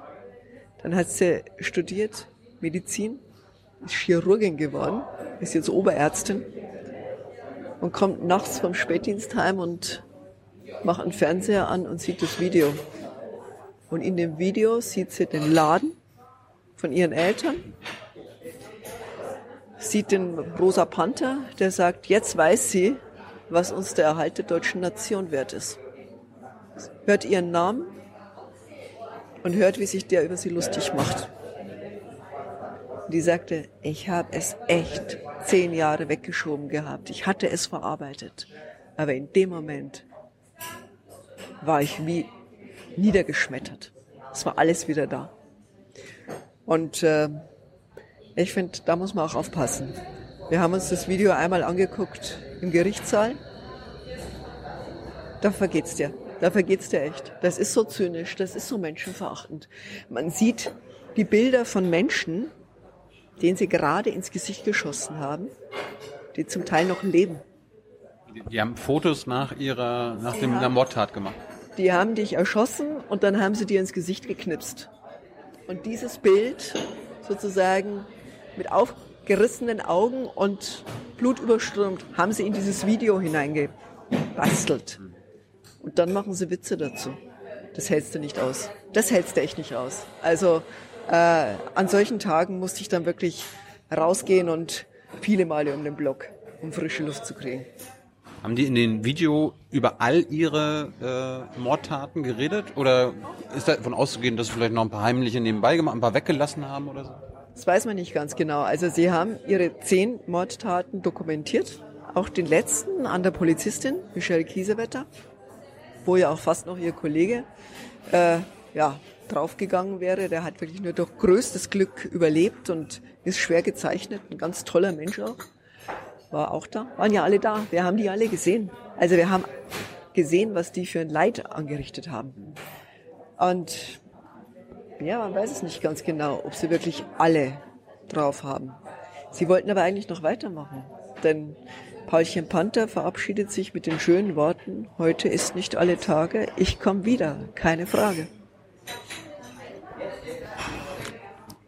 Für dich war schnell klar, du willst beim NSU-Prozess dabei sein, du hast die Tragweite früh erkannt. Wie, mit welchen, nee, anders, mit welcher Hoffnung bist du in diesen Prozess gegangen? Was hast du erwartet, was von dem Prozess, was da am Ende rauskommt? Warst du naiv vielleicht? Nee, naiv bin ich jetzt schon länger nicht mehr. Ich mache das ja doch schon einige Zeit. Leider. Ich habe mir aber schon erhofft, dass für die, die auf der Anklagebank sitzen, ein angemessenes, gerechtes, ist fast zu hoch gegriffenes Urteil rauskommt. Ich habe aber vor allem gehofft, dass wir Einblick in die Hintergründe kriegen. Also, warum wurden diese Menschen ausgesucht? Von wem wurden sie ausgesucht? Gab es da noch mehr, die denen geholfen haben? Gibt es vielleicht irgendwo in Dortmund äh, Menschen, die sagen, der, der wäre doch richtig, also die das Ziel markiert haben? Und das hatte ich mir erhofft.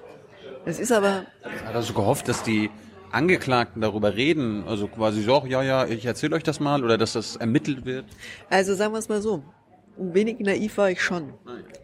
Ähm, ich hatte nämlich gehofft, dass Beate Zschäpe vielleicht spricht, dass sie das einfach nicht durchhält, die ganze Zeit zu schweigen. Und ich hatte dann auch gehofft, dass es sowas wie Wahrheit von sich gibt. Und da war ich naiv. Ich war aber, ich aber warum, warum hast du das gehofft? Warum? Sie ist die Hauptangeklagte. Ja, aber was will sie denn? Ihre zwei Männer sind tot. Sie hat ihr altes Leben kann sie nicht mehr fortführen. Sie hätte sich was erkaufen können, nämlich weniger Strafe, wenn sie alles auf den Tisch gepackt hätte. Ist das so? Ja, natürlich. Je, auch, auch in einem Prozess wird natürlich bewertet, ob jemand offen ist, ob er alles auf den Tisch legt, ob er ehrlich ist, ob er sich auch selbst nicht schont oder ob er taktisch laviert und immer nur das zugibt, was man ihm nachweist. Wenn jemand gar nicht redet, das darf übrigens nicht zu seinem Nachteil bewertet werden. Das finde ich auch richtig so. Aber Beate Zschäpe hat ja eben nur bis zum 249. Tag geschwiegen. Und dann hat sie es nicht mehr ausgehalten. Und dann war ich möglicherweise genau wie die Angehörigen der Opfer so naiv und dachte mir, naja, jetzt hat sie 249 Tage geschwiegen. Was sie jetzt sagt, muss Hand und Fuß haben. Da muss was kommen. Und dann kam ihre Geschichte. Sie, sie hat aber nicht gesprochen, ne? Hast du sie jemals sprechen hören? Ich habe sie sprechen gehört. Sie hat einmal. Aber ihr Anwalt hat doch das Ding verlesen. Ja, ihr, ihr Anwalt hat die Erklärung verlesen, eine ganz lange Erklärung, und der Anwalt hat dann auch über Wochen Fragen beantwortet, äh, sozusagen für sie. Aber sie hat trotzdem einmal eine Erklärung abgegeben zwischendrin, eine kurze. Da habe ich sie sprechen gehört und ich habe ihr letztes Wort gehört. Ähm, wenn du jetzt nach ihrer Stimme fragst, willst du es wissen? Sure. Viele haben ja geschrieben, sie hätte so eine belegte Stimme gehabt oder sie sei so angespannt gewesen. Das fand ich gar nicht. Es gibt diese, diese Werbegeschichte, wo so eine Frau sagt auf einer Party auf die Frage, was machen Sie? Ach, ich führe ein kleines Familienunternehmen. So. Und genauso kam sie mir vor. Also so eine patente, zupackende Frau, so durchaus freundlich in der Stimme, mit der man sich sicher auf einer netten Party ganz nett unterhalten kann. Und dann sagt sie so Sachen wie, hm, ich habe mich ja vom Rechtsradikalismus distanziert, aber ich akzeptiere die Weltanschauung und Haltung meiner Mitangeklagten. Ja, was jetzt? Da sind harte Nazis dabei, die das auch genauso sagen. André Eminger, der mit dem Stirb Jude stirb auf dem Bauch. Das akzeptiert sie, ja. Aber sie hat sich vom Rechtsradikalismus distanziert. Es ist halt nicht nur unglaubwürdig, sondern es ist auch unlogisch. Ja? Und so war halt ihre ganze Erklärung. Das, also ich fand es eine Beleidigung für den Intellekt. Stellt sich dahin und lässt von ihrem Anwalt erzählen, Berti Zschäpe, junge Frau, war zwar schon in der rechten Szene, hat auch schon alle möglichen Straftaten begangen. Äh, und dann wurde sie aber von ihren Freunden einfach so mitgenommen in den Untergrund und konnte dann nicht mehr raus und liebte ihn so heiß und innig, ihren Uwe Böhnhardt, und konnte sich nicht trennen. Und als er ihr dann gestand, dass da ein Mord geschehen ist, war sie ganz geschockt und ganz empört. Und dann haben sie auch länger nicht mehr miteinander geredet, also drei Wochen. Und es gab auch kein Geschenk zum Geburtstag. Und Weihnachten war auch ganz ruhig. Ja, so war es nach dem ersten Mord. Und dann kam der zweite Mord. Und dann war sie wieder ganz geschockt und empört. Und beim dritten Mord auch. Und beim vierten. Und beim fünften und beim sechsten. Und so ging es immer weiter. Also ich meine, dass man nach einem Mord geschockt und empört sein kann und das ernsthafte Versprechen, dass es nie wieder passiert, ja, kann man vielleicht noch nachvollziehen. Obwohl ich finde, mit einem Mörder zusammenlegen ist schon schwierig, wenn man, wenn man das so ablehnt. Ja. Aber nach dem zweiten, dritten, vierten, fünften, sechsten ist es nicht mehr ganz so glaubwürdig. Wurde sie gefragt, warum sie die Polizei nicht gerufen hat? Ja. Es ist ja so, also wenn, ich weiß nicht, wenn ein Kumpel von mir kommt und sagt, er hat jemanden ermordet, dann glaube ich, denke ich als allererstes, gehe ich damit jetzt nicht zur Polizei.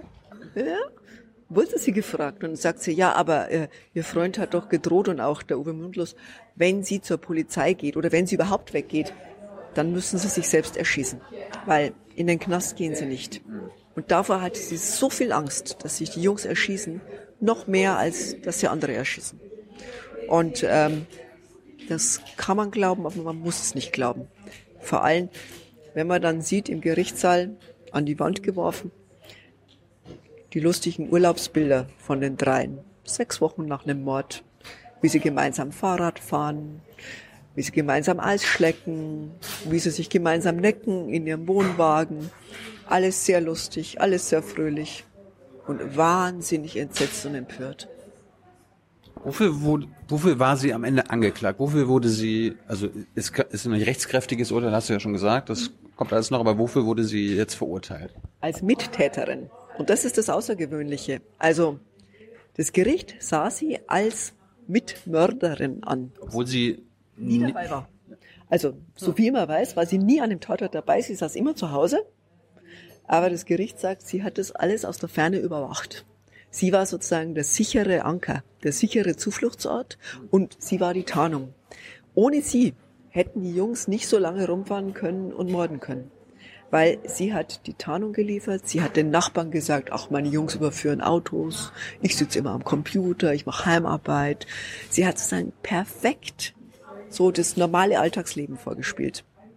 Und die Männer allein wären aufgefallen irgendwann. Aber mit ihr als bürgerlicher Tarnung konnten sie weitermachen. Und das Gericht hat ja auch nicht abgenommen, dass sie das nicht wollte. Im Gegenteil, sie sagte sogar, na ja, das Wichtigste an dieser ganzen Mordreihe war doch die Bekennung am Schluss. Das war doch genauso gedacht, dass man sich erst nicht bekennt und die Betroffenen spüren ganz genau, dass sie schutzlos sind und dass keiner merkt, dass es eben gegen die Migranten geht, weil sich ja alle anderen so sicher fühlen. Und erst ganz am Schluss schickt man dann das Video raus und sagt, wir waren's. Und ohne dieses Video wäre das alles nicht so schrecklich gewesen. Nicht mit diesen Bildern von sterbenden Menschen. Aber es war wie so eine, der Fingerabdruck des NSU. Und diesen Fingerabdruck hat Beate Zschäpe geliefert. Sie hätte die Bilder nicht wegschicken müssen. Sie hätte diese Videos nicht ins Briefkasten werfen müssen, aber sie hat es getan. Was hast du in den fünf Jahren über sie gelernt? Sehr selbstbewusst, gar kein Haschall, keine arme kleine Frau. Die hat sich ja zwischendurch mit ihren ersten Anwälten zerstritten. Das ist eine gute Doku vom WDR, glaube ich. Wunderbare Doku, empfehle ich jeden. Herstall Sturm, das waren die Namen ihrer ersten Anwälte. Wirklich, das ist so super. Eva Müller, die Autorin, die hat das so wahnsinnig klug und also so, so ziseliert gemacht. Man versteht wahnsinnig viel. Und sieht auch, wie schwer so ein Prozess ist und wie sehr er an allen nagt. Ähm, ich habe für sie gelernt, dass sie extrem selbstbewusst ist und willensstark. Keine Frau, die sich von irgendjemandem was sagen lässt.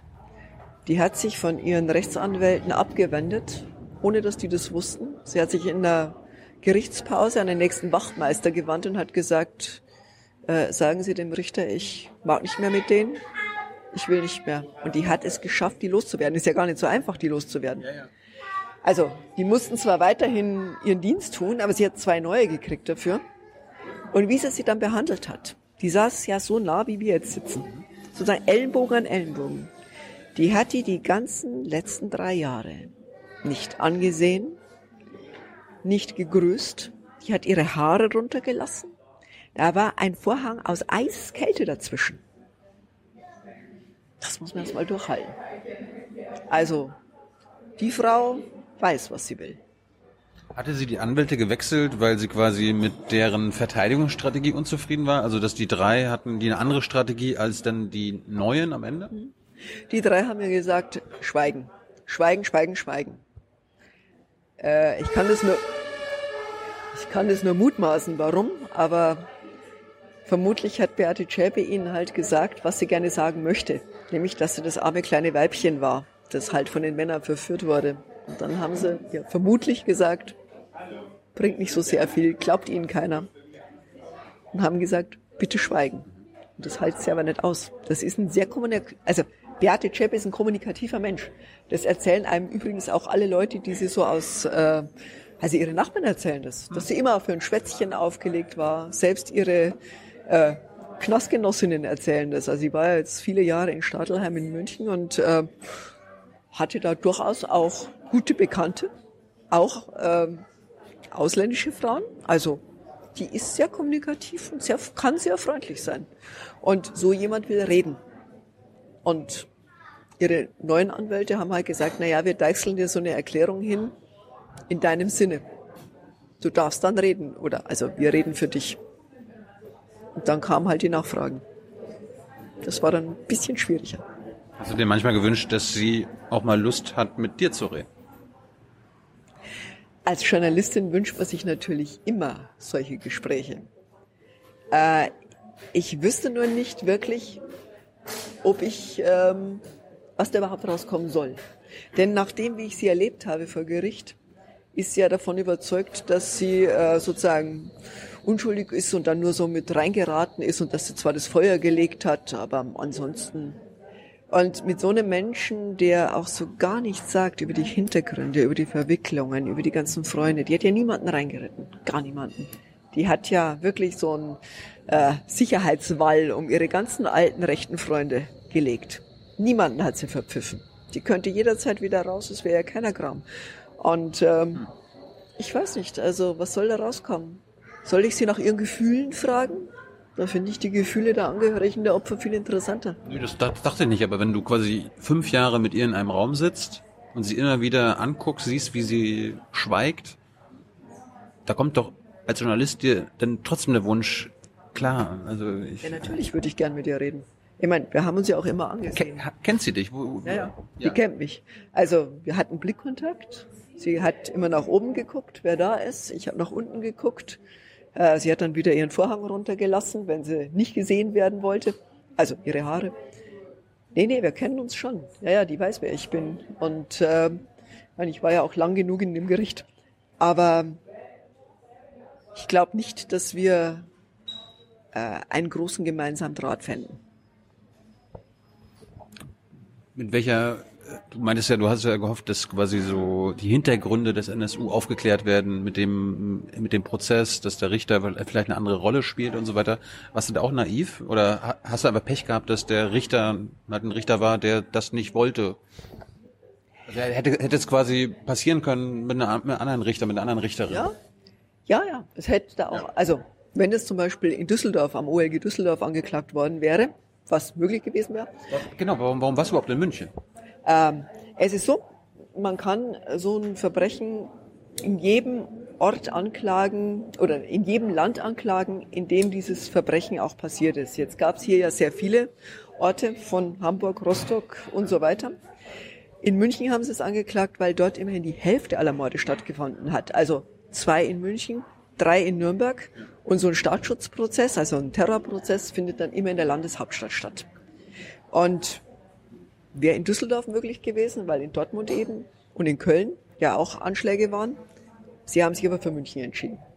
Und wer ist Sie? Sie, ah, die Bundesanwaltschaft, die die Anklage, die die Anklage schreibt und dann aber auch entscheidet, wo sie anklagt. Warum, warum entscheiden die sich dann für München? Weil da, äh, ja, warum?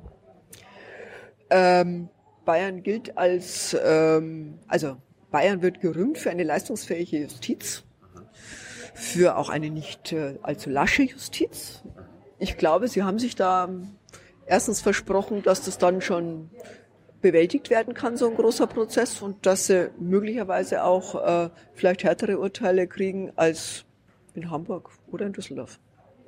Mit welcher Erwartung und Hoffnung ist die Bundesanwaltschaft da reingegangen? Du hast wahrscheinlich auch mit denen äh, über die Jahre geredet und so weiter. Wollten die dasselbe, was du wolltest?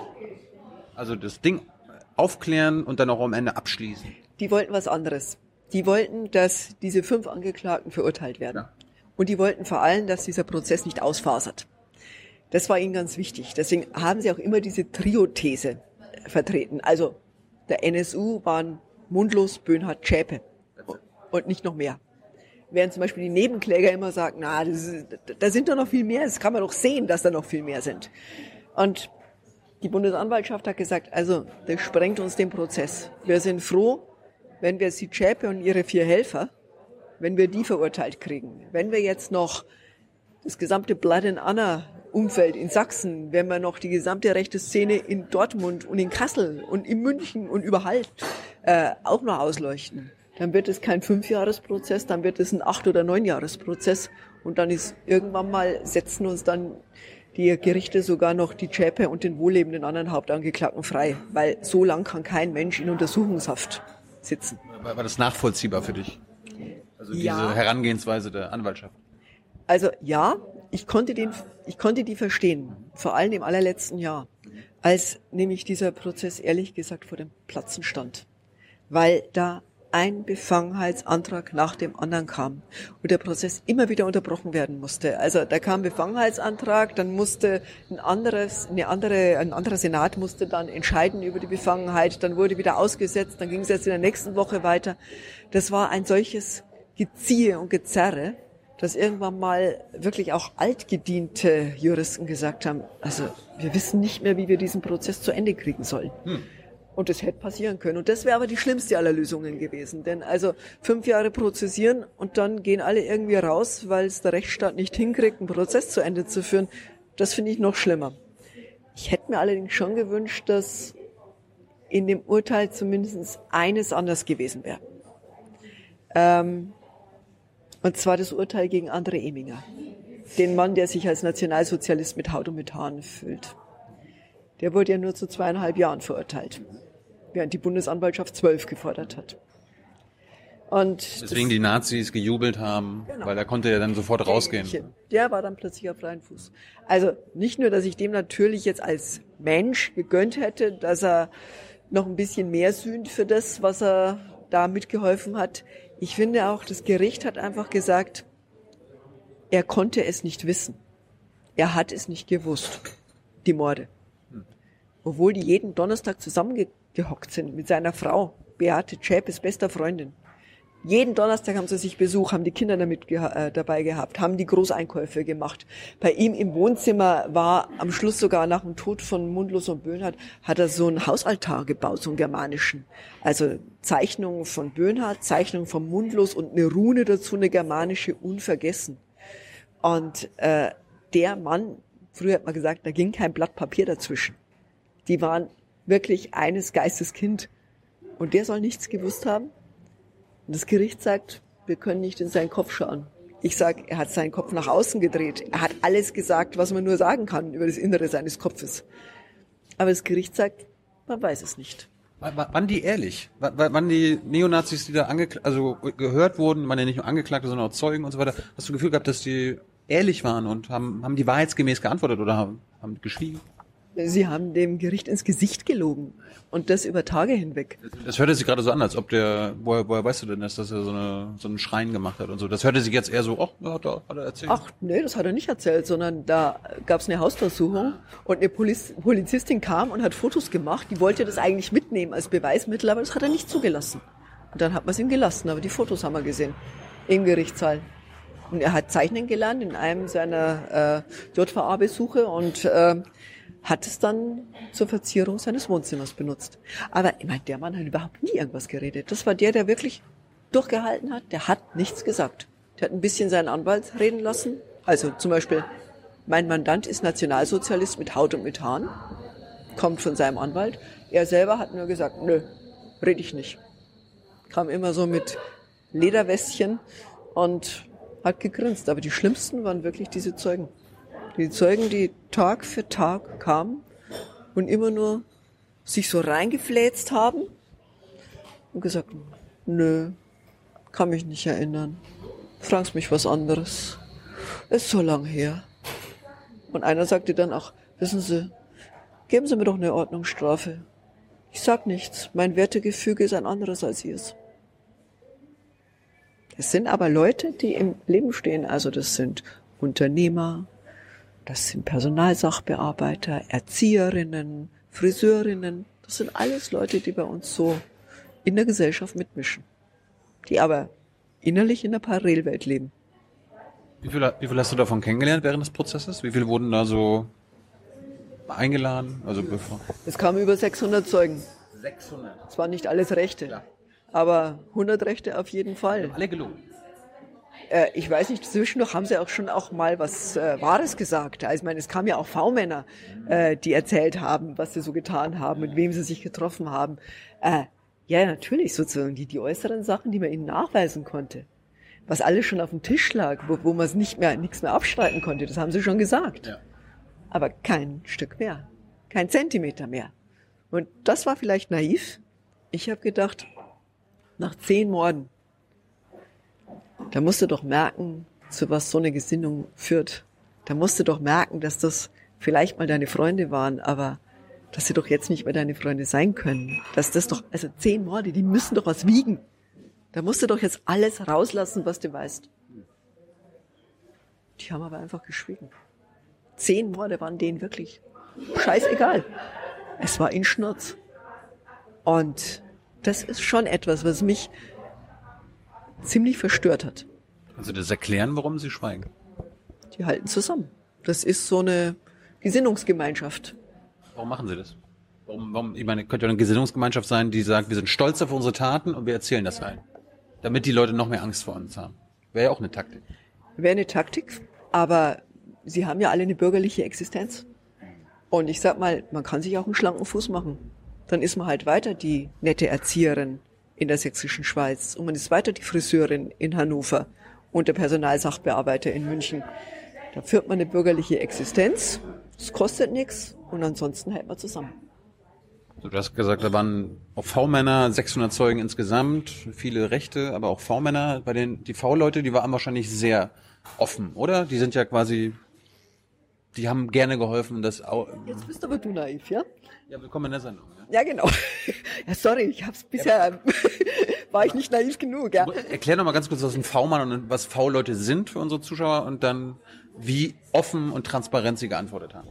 Okay, ein V-Mann ist ein Rechtsradikaler, dem der Staat, also der Verfassungsschutz, Geld gibt, damit er seine Freunde verpfeift.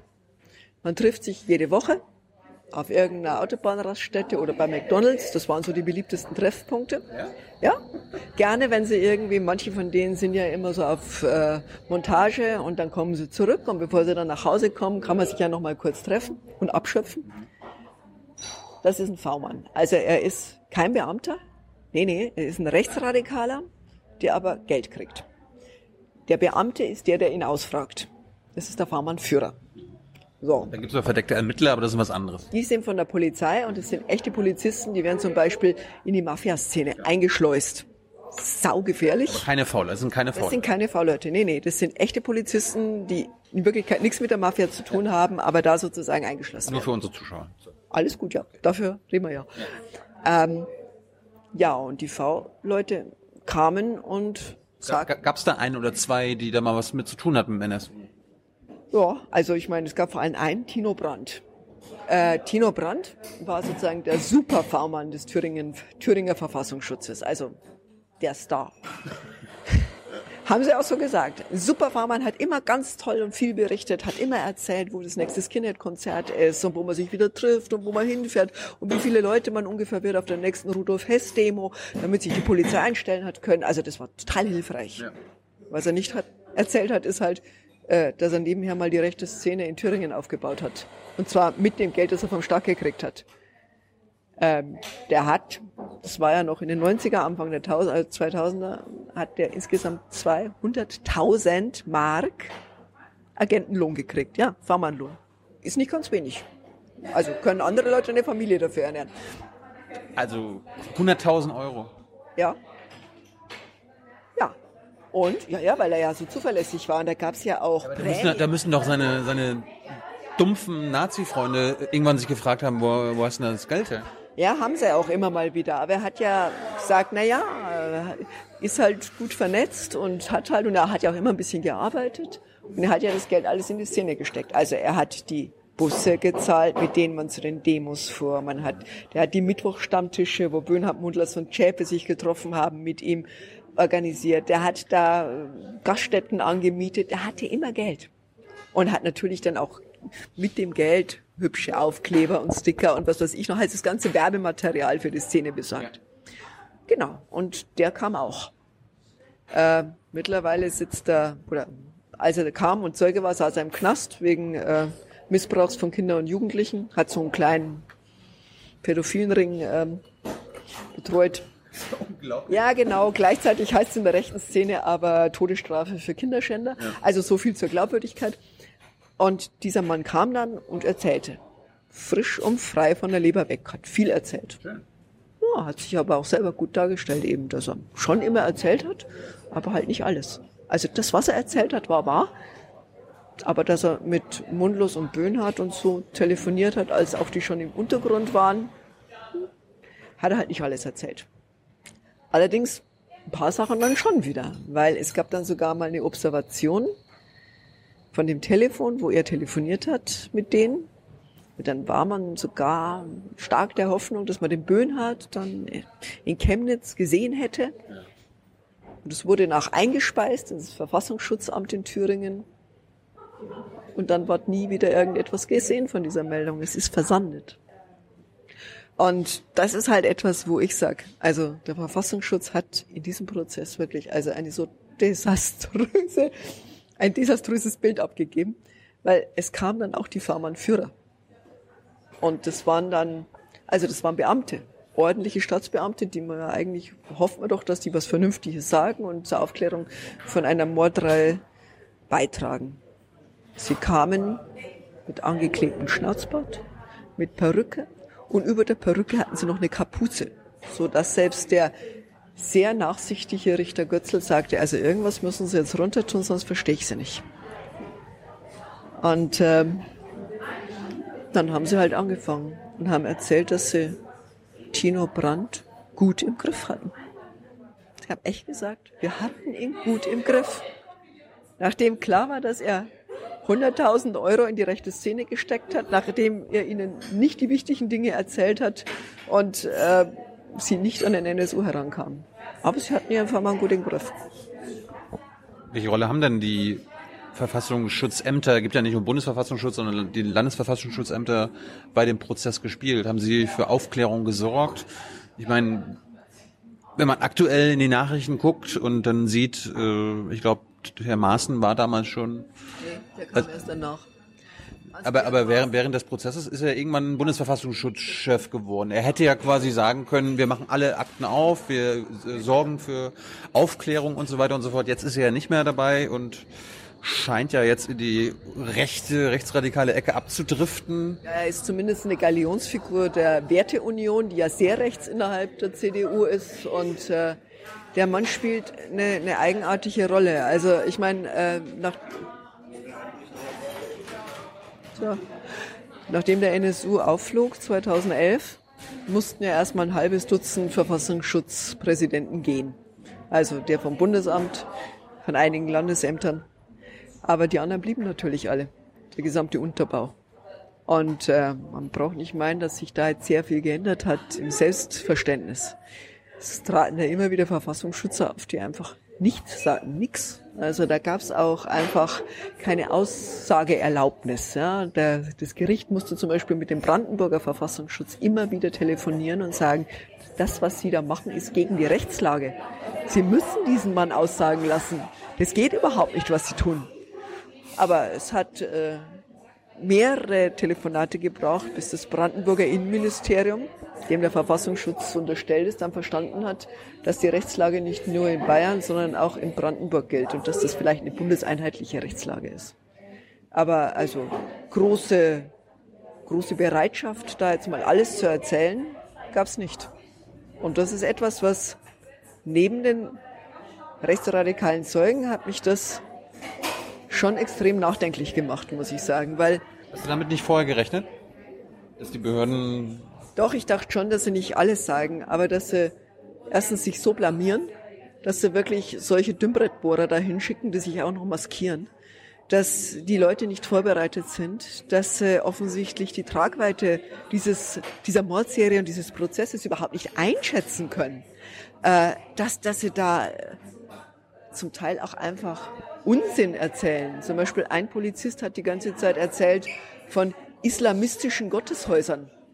Äh, islamistische Moscheen und dann wurde er gefragt, meinen Sie muslimische Moscheen? Ja, ja, ist doch alles eins. Es ist einfach ein großer Unterschied. Das eine ist sozusagen normale Religionsausübung und das andere ist einfach politisch übersteigert. Also das Extreme. Aber wenn das noch nicht mal ein Mensch weiß, der sich damit beruflich auseinandersetzt, dann fragt man sich, was machen die eigentlich beruflich? Hast du irgendwas Positives über den Verfassungsschutz zu berichten aus deiner Zeit im Prozess? Hast du versucht, mal mit Herrn Maaßen zu reden, so als äh, so Interview Hab, oder so? Ich habe einmal mit Herrn Maaßen geredet, der war bei uns in der Zeitung, hat ein Hintergrundgespräch geführt. Das war ein sehr selbstbewusster Mann. Ähm, damals noch nicht so klar erkennbar rechts, sondern eher so präsidial. Aber ähm, ich habe mitgekriegt, was er nach dem oder während der Krawalle von Chemnitz von sich gegeben hat, und das fand ich hochproblematisch, weil nämlich dadurch wirklich äh, wieder die rechte Verschwörungstheorie untermauert wird, so von wegen, den Rechten wird alles in die Schuhe geschoben und in Wirklichkeit gab es keine Krawalle und äh, das ist doch alles falsche Berichterstattung. Und da wird dem Wort von der Lügenpresse einfach nach dem Mund geredet. Und das von einem Präsidenten einer staatlichen Behörde, die ja auch doch der Wahrheit verpflichtet ist, das fand ich extrem verstörend. Und ich muss sagen, dass ein Innenminister Seehofer an diesem Mann so lange, fast bis zum Koalitionsbruch, gehangen ist, geklebt hat, äh, kann ich nicht verstehen. Und wenn man jetzt sieht, wie er sich entwickelt, dann fragt man sich natürlich, ob das vorher nicht auch er erkennbar war. Es hieß ja immer, ist, äh, dass der Staat auf dem rechten Auge, äh, rechten Auge blind sei. Würdest du das denn auch sagen? Nach fünf Jahren Prozess? Sind wir vielleicht immer noch auf dem rechten Auge blind? Sehbehindert. Nicht blind, sehbehindert. Weil es gibt ein Problem. Es wird immer sehr gerne rechts und links gleichgesetzt. Zwischendurch war es mal der Islamismus, der ganz, ganz wichtig ist und islamistischer Terror. Ja, ja, der ist auch wichtig und das ist auch gefährlich, das will ich nicht wegtun. Aber wenn man über rechten Terror redet, dann heißt ja, aber links gibt's ja auch. Äh, ja, gibt's auch. Aber die Dimension ist eine andere. Es gab in den letzten 20 Jahren bestätigt 85 Morde von Rechtsradikalen und zwei von Linksradikalen. Diese zwei linksradikalen Morde sind natürlich schrecklich und äh, niemand würde die im Leben verteidigen, wir auch. Aber es ist eine andere Dimension. Es ist einfach eine andere Dimension. Und immer zu sagen, ja, wir sind gegen rechts und links, äh, und dann wird häufig dann auch sozusagen jeder, der gegen rechts demonstriert, ist gleich ein Linker. Da sitzen evangelische Pfarrer, da sitzen grüne Lokalpolitiker. Ja, was ist denn an denen links? Das sind Menschen, die sich dieser Verfassung verbunden fühlen, die das Grundgesetz aufrechterhalten wollen, die für unsere Werte einstehen. Da ist nichts links und schon gleich gar nichts links extremistisch. Aber das ist so eine, so ein Totschlagargument. Rechts und links. Ja, wieso? Wenn ich hier sozusagen für meine Verfassung demonstriere, dann bin ich garantiert nicht links. Ein Beispiel, das muss ich noch sagen. Vor zwei Jahren hat Pegida Dresden versucht, äh, den Münchner Pegida-Leuten mal zu zeigen, wie das richtig geht. Also eine ordentliche Demo in der großen Stadt. Und dann kam dieser Bus von Pegidisten aus Dresden nach München. Und dann rief die Münchner Gesellschaft zu einer Chorprobe vor die Oper. Wir haben dann da Lieder geübt lauter Menschen in Lodenmänteln und Kostümen und in Trachtenhüten, also so das ganze schöne bayerische, ordentliche bürgerliche Publikum. Und dann kam der Oberbürgermeister und sagte, jetzt singen wir mal gemeinsam. Und wir haben Bella Ciao gesungen. Und der Bürgermeister sagte dann, also er geht jetzt davor zum Marienplatz, ähm, er wüsste ja nicht, was wir tun, aber er sei jetzt da mal da vorne. Das war der Platz der Demonstration. Und dann gingen 5000 Münchner in Trachtenmänteln und Trachtenhüten die Pegida einkreisen und in der Mitte standen 50 kleine Pegidisten. Ich kann nur sagen, sowas wünscht man sich eigentlich überall. Und die sind garantiert nicht links gewesen. Das waren CSU-Leute, das waren FDP-Leute, das war einfach Bürgertum. Und wenn man jetzt sagt, 5000 Linke haben die, Pegida, die Pegida eingekreist, wäre es, glaube ich, falsch. Aber vielleicht schafft es der Verfassungsschutz, dass er das noch so hintrimmt. Okay, 600 Zeugen, es waren Angehörige der Täter, Täter, Ver äh, Verfassungsschutz, V-Leute, andere Staatsleute. Wurden auch Opfer gehört, Angehörige der Opfer? Immer wieder. Immer wieder und äh, das waren die eindrücklichsten Tage. Ähm, das waren Tage, wo man saß und eigentlich ein Kloß im Hals hatte. Abdul Kerim Shimshek zum Beispiel. Das ist der Sohn des ersten Mordopfers. Das war ein Blumenhändler in, in Hessen und der Sohn war im Internat, als sie ihn angerufen haben. Vater hat einen Unfall gehabt, liegt im Krankenhaus in Nürnberg und äh, er soll kommen. Und es war um sechs in der Früh, der Sohn setzt sich in den nächsten Zug, der war 13 und fährt nach Nürnberg und wird ins Krankenhaus gebracht und sieht seinen Vater da liegen, noch auf der Intensivstation und sagt, ich habe unwillkürlich die Löcher in seinem Körper gezählt. Es waren fünf. Und ich habe sein Auge gesehen. Es war zerschossen. Und ich wollte nicht mehr weggehen von seiner Seite, weil ich dachte, die Mörder kommen zurück und bringen das zu Ende. Und sie mussten ihn dann wegreißen, damit er überhaupt ins Bett, also sich ein bisschen Ruhe gegönnt hat. Am nächsten Tag ist der Vater gestorben und der Sohn, weil er der Älteste war, musste den zu Grabe tragen in der Türkei. Und da stand dann da der Sohn, 30 Jahre alt, und sagt, ich habe es noch niemandem erzählt, aber ich habe ihn dann ins Grab gelegt, ein Leintuch eingewickelt. Und als ich ihn da hingelegt habe, ist da, wo der Kopf war, da hat sich das Leintuch rot gefärbt. Und ich konnte nicht mehr. In dem Moment bin ich zusammengebrochen. Und er sagt, ich konnte es nie jemandem erzählen. Ich musste immer der starke Junge sein, weil die Mutter ist in Depressionen verfallen. Und der stand da in diesem Gerichtssaal und am liebsten hätte man ihn Arm genommen, weil er stand und plötzlich wieder 13 war. Und dann sagte er, ich war so erleichtert, als rauskam, dass es der NSU war. Denn die ganzen Jahre von 2000 bis 2011 sind wir nur gefragt worden, hat der Vater, der Blumenhändler, hat der vielleicht auch Haschisch von den Blumenmärkten in Holland geholt? War der Drogenhändler? Hattet ihr es mit der Mafia? Hat euch jemand erpresst? War der Vater vielleicht sexsüchtig? Hat er das Geld verspielt? Die haben der Mutter ein Bild gezeigt. Ein Bild von einer Frau, blond, hübsch, jung, und sagten ihr, das ist die Geliebte ihres Mannes, mit der hat er zwei Kinder. Stimmt überhaupt nicht. Das ist eine Lüge. Ist auch vollkommen illegal. Falscher Vorhalt. Darf man nicht machen. Die Polizei hat das gemacht. Die Polizei. Die Polizei wollte sozusagen diese Schweigemauer durchbrechen. Weil die glaubten der Familie nicht, dass sie nicht wissen, warum dieser Mann tot ist.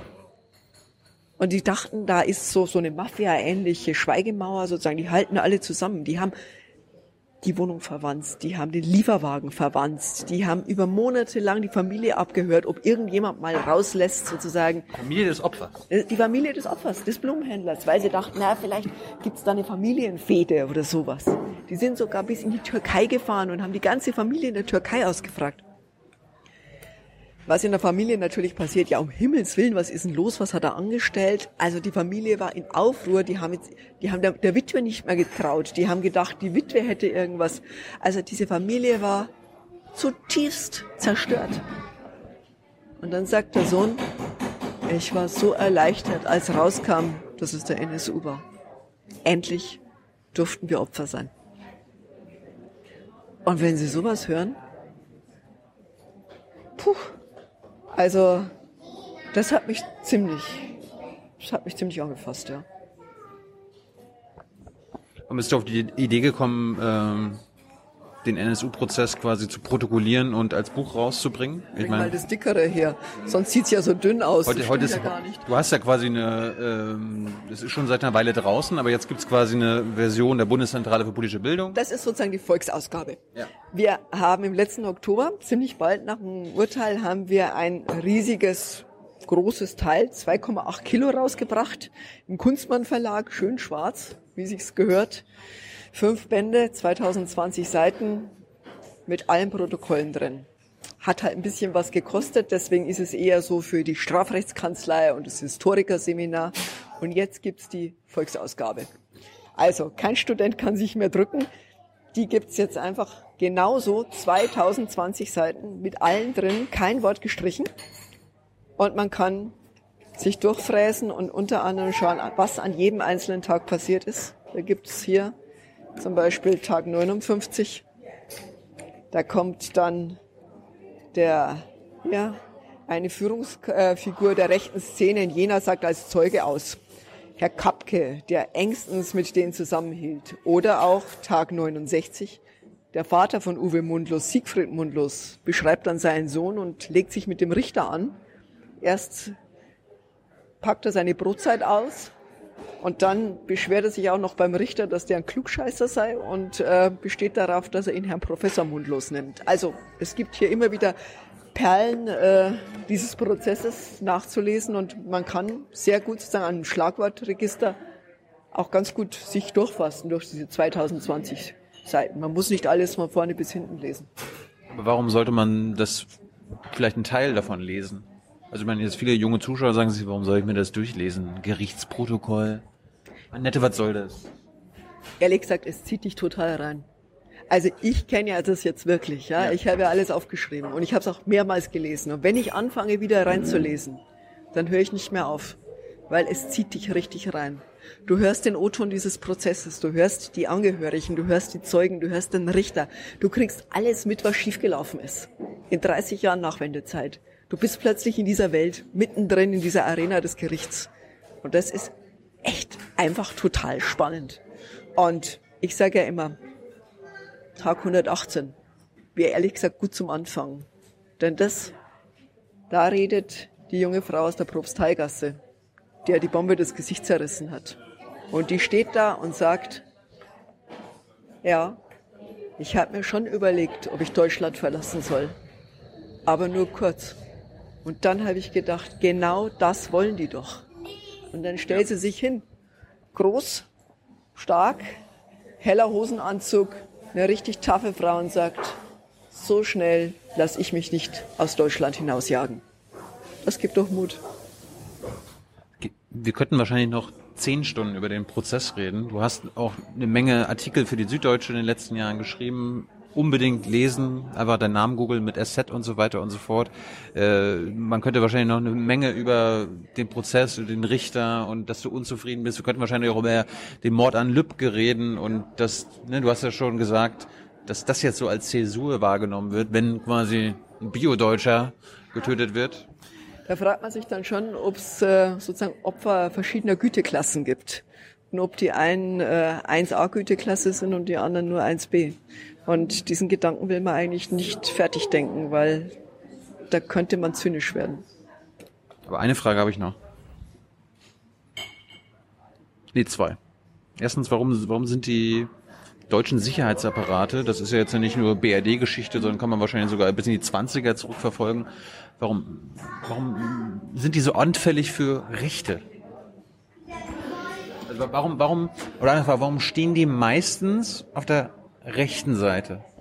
Es ist eine geschichtliche Geschichte, muss man wirklich sagen. Es kamen nach dem Krieg sehr, sehr viele ungebrochen in die Sicherheitsbehörden, also sowohl bei der Bundesanwaltschaft, wo 80 Prozent früher bei der NSDAP waren, und auch in den anderen, also der BND wurde von, äh, ist aus der Organisation Gehlen erwachsen, äh, waren ja fest verankert im Nationalsozialismus. Es gab sehr viele, die diese Law and Order Geschichten wirklich noch in dieser Zeit aufgesogen haben und es dann einfach nahtlos fortsetzen. Es gab dann den Bruch der 68er, die sagten, weg mit dem Muff aus tausend Jahren unter den Talaren, aber der war natürlich auch unter den Pickelhauben und Schirmmützen.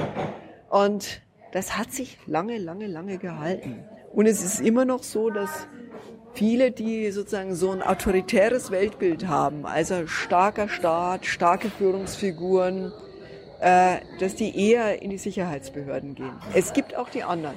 Also es gibt tolle Polizisten, die sich schämen für das, was manchmal passiert, die sich schämen dafür, dass eine Anwältin, die eine Opferfamilie im NSU-Prozess vertreten hat, aus Polizeikreisen heraus mit dem Tod bedroht wird, die sich schämen dafür, dass es allein in Hessen 38 Ermittlungsverfahren wegen rechtsradikaler Umtriebe bei der Polizei gibt. NSU 2.0 und so, ne? Genauso. Oder auch in Sachsen, wo ein SEK-Polizist findet, dass man einen Spitznamen Uwe Böhnhardt vergeben sollte, der Mann, der dabei war, als Michelle Kiesewetter ermordet worden ist, eine Kollegin. Also auf sowas muss man erst mal kommen. Und es gibt E-Mail-Verteiler vom Staatsstreichorchester, die wahrscheinlich nicht nur dich, sondern auch mich öfter erreichen, wo du denkst, was ist, also das ist unfassbar. Ja, gerne Sonntag in der Früh um neun. Ja. Das braucht man dann dringend zum Frühstück und wo dann wieder die unmöglichsten Dinge dann äh, verteilt werden. Ich finde aber noch schlimmer so diese, diese anderen Sachen. Wenn zum Beispiel in Mecklenburg-Vorpommern plötzlich ein SEK Scharfschützenpolizist äh, ausgehoben wird, 60.000 Schuss Munition unterschlagen und sein bester Freund, ein rechtsradikaler Anwalt, ja. führt Todeslisten über missliebige Kommunalpolitiker, die sich für Flüchtlinge eingesetzt haben und sie horten Leichensäcke und Löschkalk. Das braucht man nur, wenn man Massengräber hat. Da streut man Löschkalk drauf. Und wenn man dann weiß, dass dann drüber gesprochen wird über den Tag X, wo man dann zur Tat schreiten wird, dann wird es einem manchmal ein bisschen gruselig. Und letzte Frage, die RAF. Ne? Also ich war, da war nicht nur in ihrem Leben, ich habe sie nicht mehr erlebt, aber was ich so mitbekommen habe im Geschichtsunterricht, äh, in meiner politischen Arbeit, die AF hat der hat der linken Politik, linken Parteien, glaube ich, geschadet. Jetzt frage ich mich aber, warum hat der NSU rechten Parteien in Deutschland bisher nicht geschadet? Das ist eine Frage, die ich mir immer wieder stelle und vor der ich fassungslos stehe. Denn als ich in den NSU-Prozess reinging, da dachte ich mir, all diese linken Zeugen, ach, diese, pardon, all diese rechten Zeugen, die da sitzen und so tun, als wenn es alles ganz normal wäre, dass das irgendwie schon ein besonderer Ausschnitt der Bevölkerung wäre. Also sozusagen ein Ausschnitt, den es nicht in der Normalität so gibt. Und dann bin ich rausgegangen und plötzlich kamen die Pegida-Demos auf. Und dann trugen Leute kleine Galgen für Frau Merkel herum. Und wenn ich jetzt mich umhöre und die Pegidisten werden gefragt nach dem Lübcke-Mord und was sie davon halten und sie sagen in Kameras hinein, bei Kontraste, äh, wäre es doch eine menschliche Reaktion, so ein Mord. Und dann frage ich mich, ist dieser NSU-Hass, ist der aufgegangen? Ist der gesät worden und ist der einfach reingesickert in die Gesellschaft? Und mir wird da wirklich etwas, äh, also ich bin kein furchtsamer Mensch, aber ich finde, da kann man schon Sorge haben. Und ich kann nicht erklären, warum die AfD einen solchen Aufschwung hat, wenn die sagt, noch während des NSU-Prozesses, dass der Nationalsozialismus ein Vogelschiss der, der Geschichte ist. Das verstehe ich nicht. Wo soll das enden? Beziehungsweise wie kann das enden? Enden kann es schlecht, aber ja. es ist ja nicht so, dass man nichts dagegen tun kann. Und das darf man, finde ich, nicht nur der Polizei und dem Verfassungsschutz und den ganzen Behörden überlassen. Äh, ich finde, man muss auch selber ein bisschen Rückgrat zeigen. Man muss sich auch hinstellen. Ich weiß nicht, wie es bei dir ist. Also wenn ich mich mit alten Freunden treffe, dann gibt's manchmal gerne mal so am Abend einen blöden Witz über Frau Merkel und sozusagen alle Politiker in einen Sack und wenn man dann draufhaut, dann trifft's keinen Falschen. Und ich kann nur sagen, ich kann das nicht mehr lustig finden. Und wenn dann so die Sachen kommen, ach, die ganzen Flüchtlinge und so und äh, einfach mal alle Grenzen dicht machen, dann sage ich, ich finde es auch nicht lustig. Und dann muss man sich vielleicht manchmal einfach mit den eigenen Freunden anlegen. Weil wenn man nichts sagt, dann meint man ja, man stimmt zu. Und ich möchte nicht dafür herhalten, dass irgendjemand meint, er würde die schweigende Mehrheit vertreten. Ich finde, die Mehrheit muss einfach den Mund aufmachen. Schönes Schlusswort.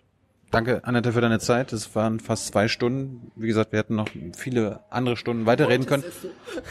Ich, ich hoffe, dass du nochmal Lust hast und wir reden einfach nochmal. Wir warten mal ab, was die Leute jetzt hier unter dem Video sagen. Vielleicht haben sie noch ein paar Fragen an dich und dann treffen wir uns in einem Jahr nochmal. Und reden wir weiter. Dankeschön. Ich bedanke mich für deine Fragen. Und danke für eure finanzielle Unterstützung. Ohne euch gibt es uns nicht. Ciao. Ciao. Ciao. Ciao.